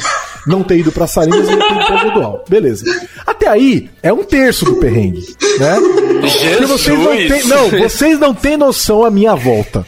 Pelo menos ele aproveitou um pouquinho. Primeiro foi, o, primeiro foi a charrete pra voltar. E a, e a charrete eu não contei. As charretes eram incríveis, porque cada charreteiro ali, ele tem uma. Ele tem. É, é- é um burro, né? Um cavalo, acho que é um burro. E a, e a- a charrete ali atrás e tal. E eles colocam o nome de carros, assim. Então uma é Audi, a outra é Ferrari. É muito legal, cara. Genial. É muito legal, muito legal. E aí, assim, eu combinei com o cara de me pegar. Então a primeira dúvida é: será que o cara vem? A minha sorte é que eu não. Quer dizer, a minha sorte não, o cara era bem honesto e tal, e só que eu não tinha troco. O cara veio buscar o cara me levou, o cara, o cara me, eu não lembro agora. Eu acho que era um Audi. Ele me levou de, ele me levou e eu não consegui pagar ele porque não tinha troco. Então na volta eu ia dar a ida e a volta pra ele. Eu tinha que trocar o dinheiro no fim de semana e dar a ida e a volta. Então seis da manhã o cara tinha que me pegar porque senão ele ia ficar sem receber, né? Beleza, então ele apareceu lá e eu tinha o dinheiro lá pra pagar pra ele. E ele me levou a gente até a praia lá, até o cais lá onde pegar a rabeta. E cara, passou 15 minutos, passou meia hora, o cara não chegou, eu já começando a ficar desesperado. Eu tenho voo pra pegar, eu tenho horário. Aí eu olhei pra Luana, minha esposa, falei: Luana, cara não vem. Né, o cara já deu meia hora, né? Ele não vem. O cara da charrete falou assim: não, não, não, não. Eu tenho uma rabeta, eu levo vocês. E esse cara. o próprio era- cara que te trouxe da, da, da charrete. é, ele era um cara mega gente fina. A gente falou, tá bom, bora, né? Você tem, a gente te paga, a gente perdeu um pouco uma parte da grana lá, mas vambora, não tem problema. Meu, aí o cara levou a gente na vila aonde os caras moram, os pescadores moram, né, tal. E é um lugar muito remoto, com umas casas muito improvisadas, né? Então você começa a ficar receoso. Eu não, eu não conheço esse cara, não tem ninguém acordado. É, né? Tava meio escuro ainda. Eu falei, putz, a gente tá num puta risco aqui, né, meu? Vamos, que tá- né, que- vamos torcer pra dar tudo certo. Aí o cara saiu e ele desapareceu, ele não voltava mais. Deu uns 10 minutos que o cara não voltava mais. Parecia um dia que ele não voltava, mas eram 10 minutos. Aí ele aparece com um cara carregando um motor de rabeta na- no ombro. No ombro. Não, esse aqui é meu primo, ele vai levar vocês. O meu charreteiro, ele não tinha rabeta. O primo dele tinha uma rabeta. Foi acordar o primo dele que tava dormindo. É, exato. Trabalha, trabalha. É isso aí. Aí ele pegou, pegou a rabeta. Aí o que acontece? Você sobe na rabeta, o cara encaixa o motor. E aí você bota tudo em cima e o cara começa a remar, porque ele não vai ligar a rabeta no lado das casas. Então ele começa a remar. Então ele remou até o meio do, do riozinho que tinha lá do lado, que era um riozinho bem menor, porque você vai por um rio, cara, que você não vê a margem dos lados, de tão largo que o rio é. É, é- é muito bonito, assim, sabe? Me sentindo Globo Repórter, cara. É, na ida, assim, né? E aí o cara te mete no rio e ele começa a remar devagarzinho. Aí quando ele tá afastado, ele vai ligar a- o motor da rabeta. Só que o motor da rabeta era muito velho. E o cara não sabe a parte que você puxa, é tipo motor de. Com, que, motor de, de, de ligar é, cortador de grama mesmo, que você puxa pra dar o arranque. Essa parte tava quebrada. Então o cara enrolava um paninho e puxava o motor. E o bagulho não ligava, não ligava, não ligava. E a gente sendo arrastado pela corrente pro meio do mato, pro meio do rio, assim, lá pra baixo do rio. E a gente começou a ficar desesperado. De repente, calma que não começou nem a ficar ruim ainda. Vocês não têm noção. De repente chega um outro cara com uma outra rabeta, com. É, é, falou assim: Ô, não sei quem, você tá vindo da. tá- de quem que é essa rabeta? Ah, é do cara ali. Pô, empresta ela pra mim. Não, ela é de não sei quem, não posso emprestar a rabeta. Pô, cara, empresta aí a rabeta. Tá bom, vai. Beleza, mas você tem que me trazer ela até teu horário, senão vai dar confusão. Não, não, eu trago ela de volta. Eu só vou levar os caras lá no Mococa, eu trago eles de volta. Tá bom. Aí ele parou e emparelhou as duas rabetas. Nós pulamos com um No meio monte do de- rio? No, meio, do, rio? com as Meu rabetas escorregando. Deus. A gente pulou no meio do rio, com eu, esposa, mala, computador, celular, tudo pulamos de uma rabeta pra outra. O outro cara pegou, tirou o motor e foi remando é, embora pra, de volta pra, pra beira da praia lá pra esperar a gente voltar, porque ele ficou sem rabeta. Beleza. Então esse cara pegou, é, levou, era ele e mais um, eram dois caras, né? Eles começaram a levar eu e a minha esposa finalmente pro Mococa. A gente perdeu aí um meia hora pra esperar o primeiro rabeta, mais uns 15, 20 minutos para isso, meia hora também, meia hora. Vai para isso tudo acontecer, já tinha perdido uma hora. Como a gente tinha botado bastante margem, a gente tava com sobra de tempo ainda. E falou, ah, tranquilo, né? a gente vai tranquilo. O cara pegou e foi embora. Era uma hora de viagem até chegar no Mococa lá e pegar o carro. Ah, tá tranquilo, agora a gente tá em casa tal, vambora. E aí a gente foi, cara, 15, 20 minutos no meio do rio, afastou completamente da comunidade, você não via mais nada, você viu uma margem a 300 metros, entendeu? Você tá a 300 metros da margem e você não enxerga a margem do outro lado, né? De tão longe que ela é. Né? Só pra vocês entenderem. Então eles vão margeando a uns 300 metros de distância a margem, é, pegar menos correnteza, sei lá por quê, né? E vão se enfiando lá no meio do, do, do rio para fazer o caminho de volta pro Mococa. De repente, cara, de repente, do nada, o motor arrebenta. A, a- o apoio da rabeta arrebenta. Porque assim, ele, é, tem um buraco na canoa, que é onde o cara enfia uma haste, que é bem comprida. Ela tem, sei lá, uns 20 centímetros pra dentro da rabeta. Essa parte onde tem o apoio, em algumas rabetas é só madeira, em outras é um apoio de metal. Nesse aí era um, é um apoio de metal e ele arrebentou e a, a rabeta voou pra cima dele, o motor, né? Voou pra cima do cara que tava segurando e quase corta ele, entendeu? É, Foi por muito pouco que ela não pega e Meu machuca Deus ele. do céu. Meu Deus do céu. Aí a gente estava lá por uma, sei lá, sete e meia da manhã, a deriva, no meio de um rio gigantesco, sem ninguém à vista. E sem sinal de celular. Nossa. Meu Deus. Entendeu? Porque em, em Algodoal tem sinal de celular, funcionava tudo bem, né?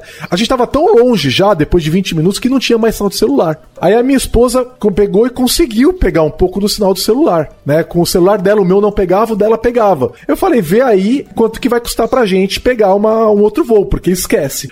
Vai ser horas até alguém achar a gente aqui, e aí a gente perdeu o voo, né? E não tinha como remar, não tinha nada. Não, a gente tava muito longe, muito longe. O cara não. Ele, ele, ele começou. O que ele fez foi isso. Ele começou a remar de volta, numa velocidade ridícula. Mas é, é nem se compara. Não se compara. E eu já. Ela olhou lá, era 5 mil reais cada um. Pra pegar uma passagem. Nossa senhora. Era, então a gente ia gastar 10 conto, né, é, pra poder voltar pra São Paulo. E eu, eu falei pra ela, nem, nem se preocupa mais, esses caras são honestos, eles estão fudidos junto com a gente. Relaxa, porque já deu a merda, não tem mais o que fazer. E aí eu falei, calma, agora é só esperar o tempo passar, ele vai remar de volta e gente vamos viver isso aí. Falei, nem, não estressa mais, porque esse é o, é o que aconteceu. É o que aconteceu. É, é o que tá acontecendo, né? Então eu relaxei, botei um, um fone de ouvido, botei um podcast, falei pra ela, você quer ouvir um podcast pra relaxar?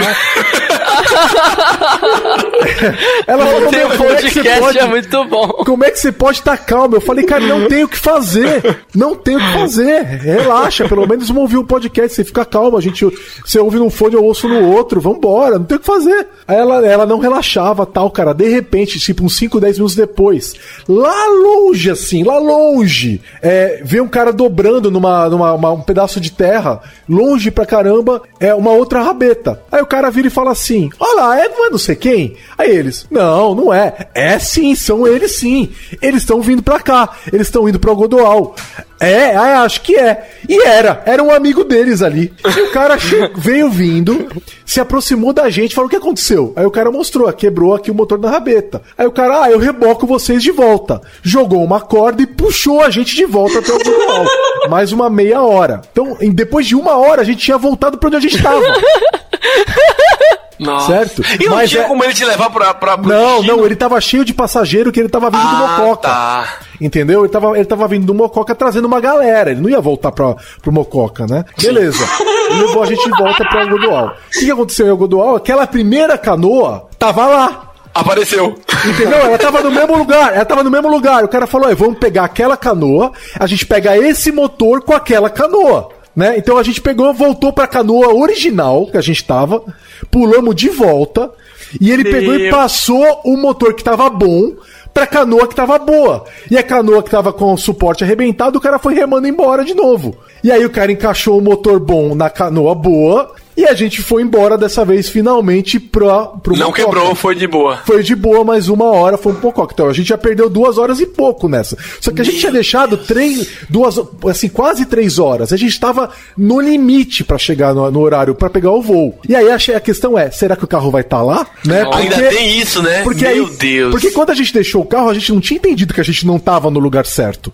Entendeu? Então, será que o carro vai estar lá? Aí a gente chegou lá. O cara. Ah, pior. O cara não deixou a gente no lugar certo. No lugar onde era o de, o lugar Onde de vocês embarque. embarcaram. É, ele falou: ah, eu tô com um problema aqui, não vou poder deixar vocês aqui e tal, não sei o que lá. Ele deixou a gente num Shark, atrasado. Eu acho, eu assumo que ele não podia levar ninguém lá. Vai ver, os caras têm um acordo que só tais pessoas podem fazer essa viagem. A impressão que me deu foi essa. Então ele deixou a gente uns 200 metros pra trás no meio de um Shark, tudo molhado. Entendeu? Nossa. Literalmente um Shark. A gente pisava e afundava até a canela. De, de, de lama. Aí assim, eu peguei as duas malas, as duas malas de viagem, é, é, levantei assim na- na- nos braços, a minha esposa pegou as duas mochilas do notebook e eu, meu, pesado pra caramba, mas eu não tinha opção. Eu falei, vamos, Luana, vamos que a gente não tem que ir, a gente já tá atrasadaço. E a gente foi, tira o chinelo e vamos pisando e vamos até lá. E aí a gente andou mais uns cinco minutinhos ali, a gente chegou no lugar, né? Metemos o chinelo de volta e fomos correndo pra pegar o carro. O carro tava lá e, e tinha um cara, tinha um senhor, tinha um senhor cuidando da, da- da- do jardim ali, da, da- mexendo numas telhas e tal, né? E aí a gente falou, ó, é nosso carro, a gente precisa pegar o carro. O cara, ah, é o de vocês. Não, eu, eu sabia que vocês vinham hoje. Abriu pra gente o portão, tudo com os caras extremamente honestos, gente fina e tal. Entramos no carro. E, meu, vocês já andaram a mais de 100 por hora numa estrada de terra? Bate tudo! Fez um rally. Porque eu já. Bate tudo! E foi isso mesmo. Mas conseguiu isso. embarcar no horário certo? Foi isso que o certinho? Lucas falou. A gente foi num rally, cara. Foi um rally, Foi um velho. rally, aí a gente chegou na estrada de, de. Aí assim, na ida, eu não, eu não, eu não desrespeito nenhum limite de velocidade, né? Não, mas não na tinha ida, na ida, os paraenses não respeitam nenhum limite de velocidade. E aí o limite é tipo 60 por hora. Eu fui a 60, os caras me passando que nem os loucos. Na volta, brother, cola no paraense. Entendeu?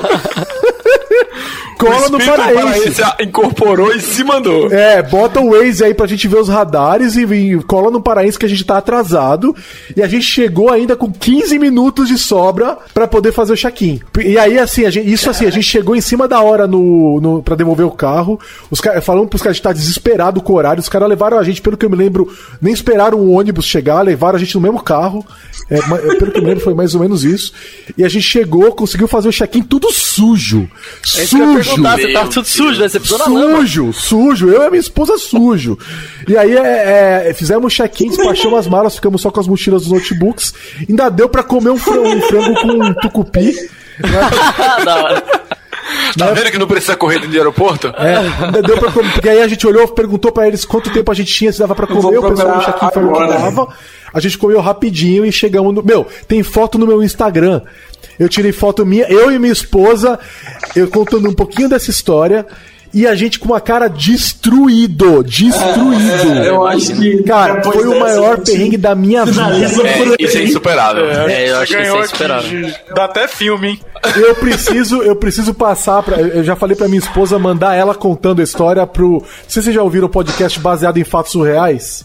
Já. Já. Então, eu já falei pra minha esposa pra ela mandar a história, porque são mulheres que mandam, né? Falei, manda Da a história pras meninas ali, porque elas, elas precisam contar essa história, meu. Porque. É muito bom. Putz, vocês não têm noção, o perrengue, cara. Você já viu também? Tem o Porta Fora também, que eles contam muito perrengue Também, de que é passageiro. hora. que é o pessoal de, que é de Fábio Pochá. É o Fábio Pochá mas- com a Rosana Real. Pra quem, pra quem gosta de perrengue baseado em fatos surreais, é maravilhoso, cara. Não, esse, esse realmente é Mas insuperável. É, bora fechar aqui. Galera, muito obrigado por gravar esse podcast. Eu, pelo menos, só contei metade dos meus perrengues aqui. Eu gostaria de uma parte 2. Acho que vamos também ficar dependendo Eu, eu, eu topo a parte 2. Bora. De- Vamos ver, pessoal. Vamos ver se o pessoal comenta. Se o pessoal comentar que quer a parte 2, a gente grava. Boa. Vamos ver quem vai conseguir superar a Gijo aí nesse, nesse perrengue. Nossa, mano. É verdade aí, ó. Se alguém tem um perrengue maior, avisa aí que a gente convida pro podcast. Valeu, pessoal. Show. Se você tem um podcast e quer gravar num estúdio legal, nosso espaço está aberto para você. É um estúdio isolado acusticamente, com uma mesa de gravação e microfones profissionais para até cinco pessoas. Tudo de graça. A ideia é estimular o podcast no Brasil. Pode ser sobre qualquer assunto. Fale com a gente pelo e-mail podcast@lambda3.com.br. Você ouviu mais um episódio do podcast da Lambda 3. Indique para seus amigos esse podcast. Temos também um feed só com assuntos de tecnologia e outro que mistura tecnologia e assuntos diversos. Toda sexta-feira, sempre com o pessoal animado da Lambda 3.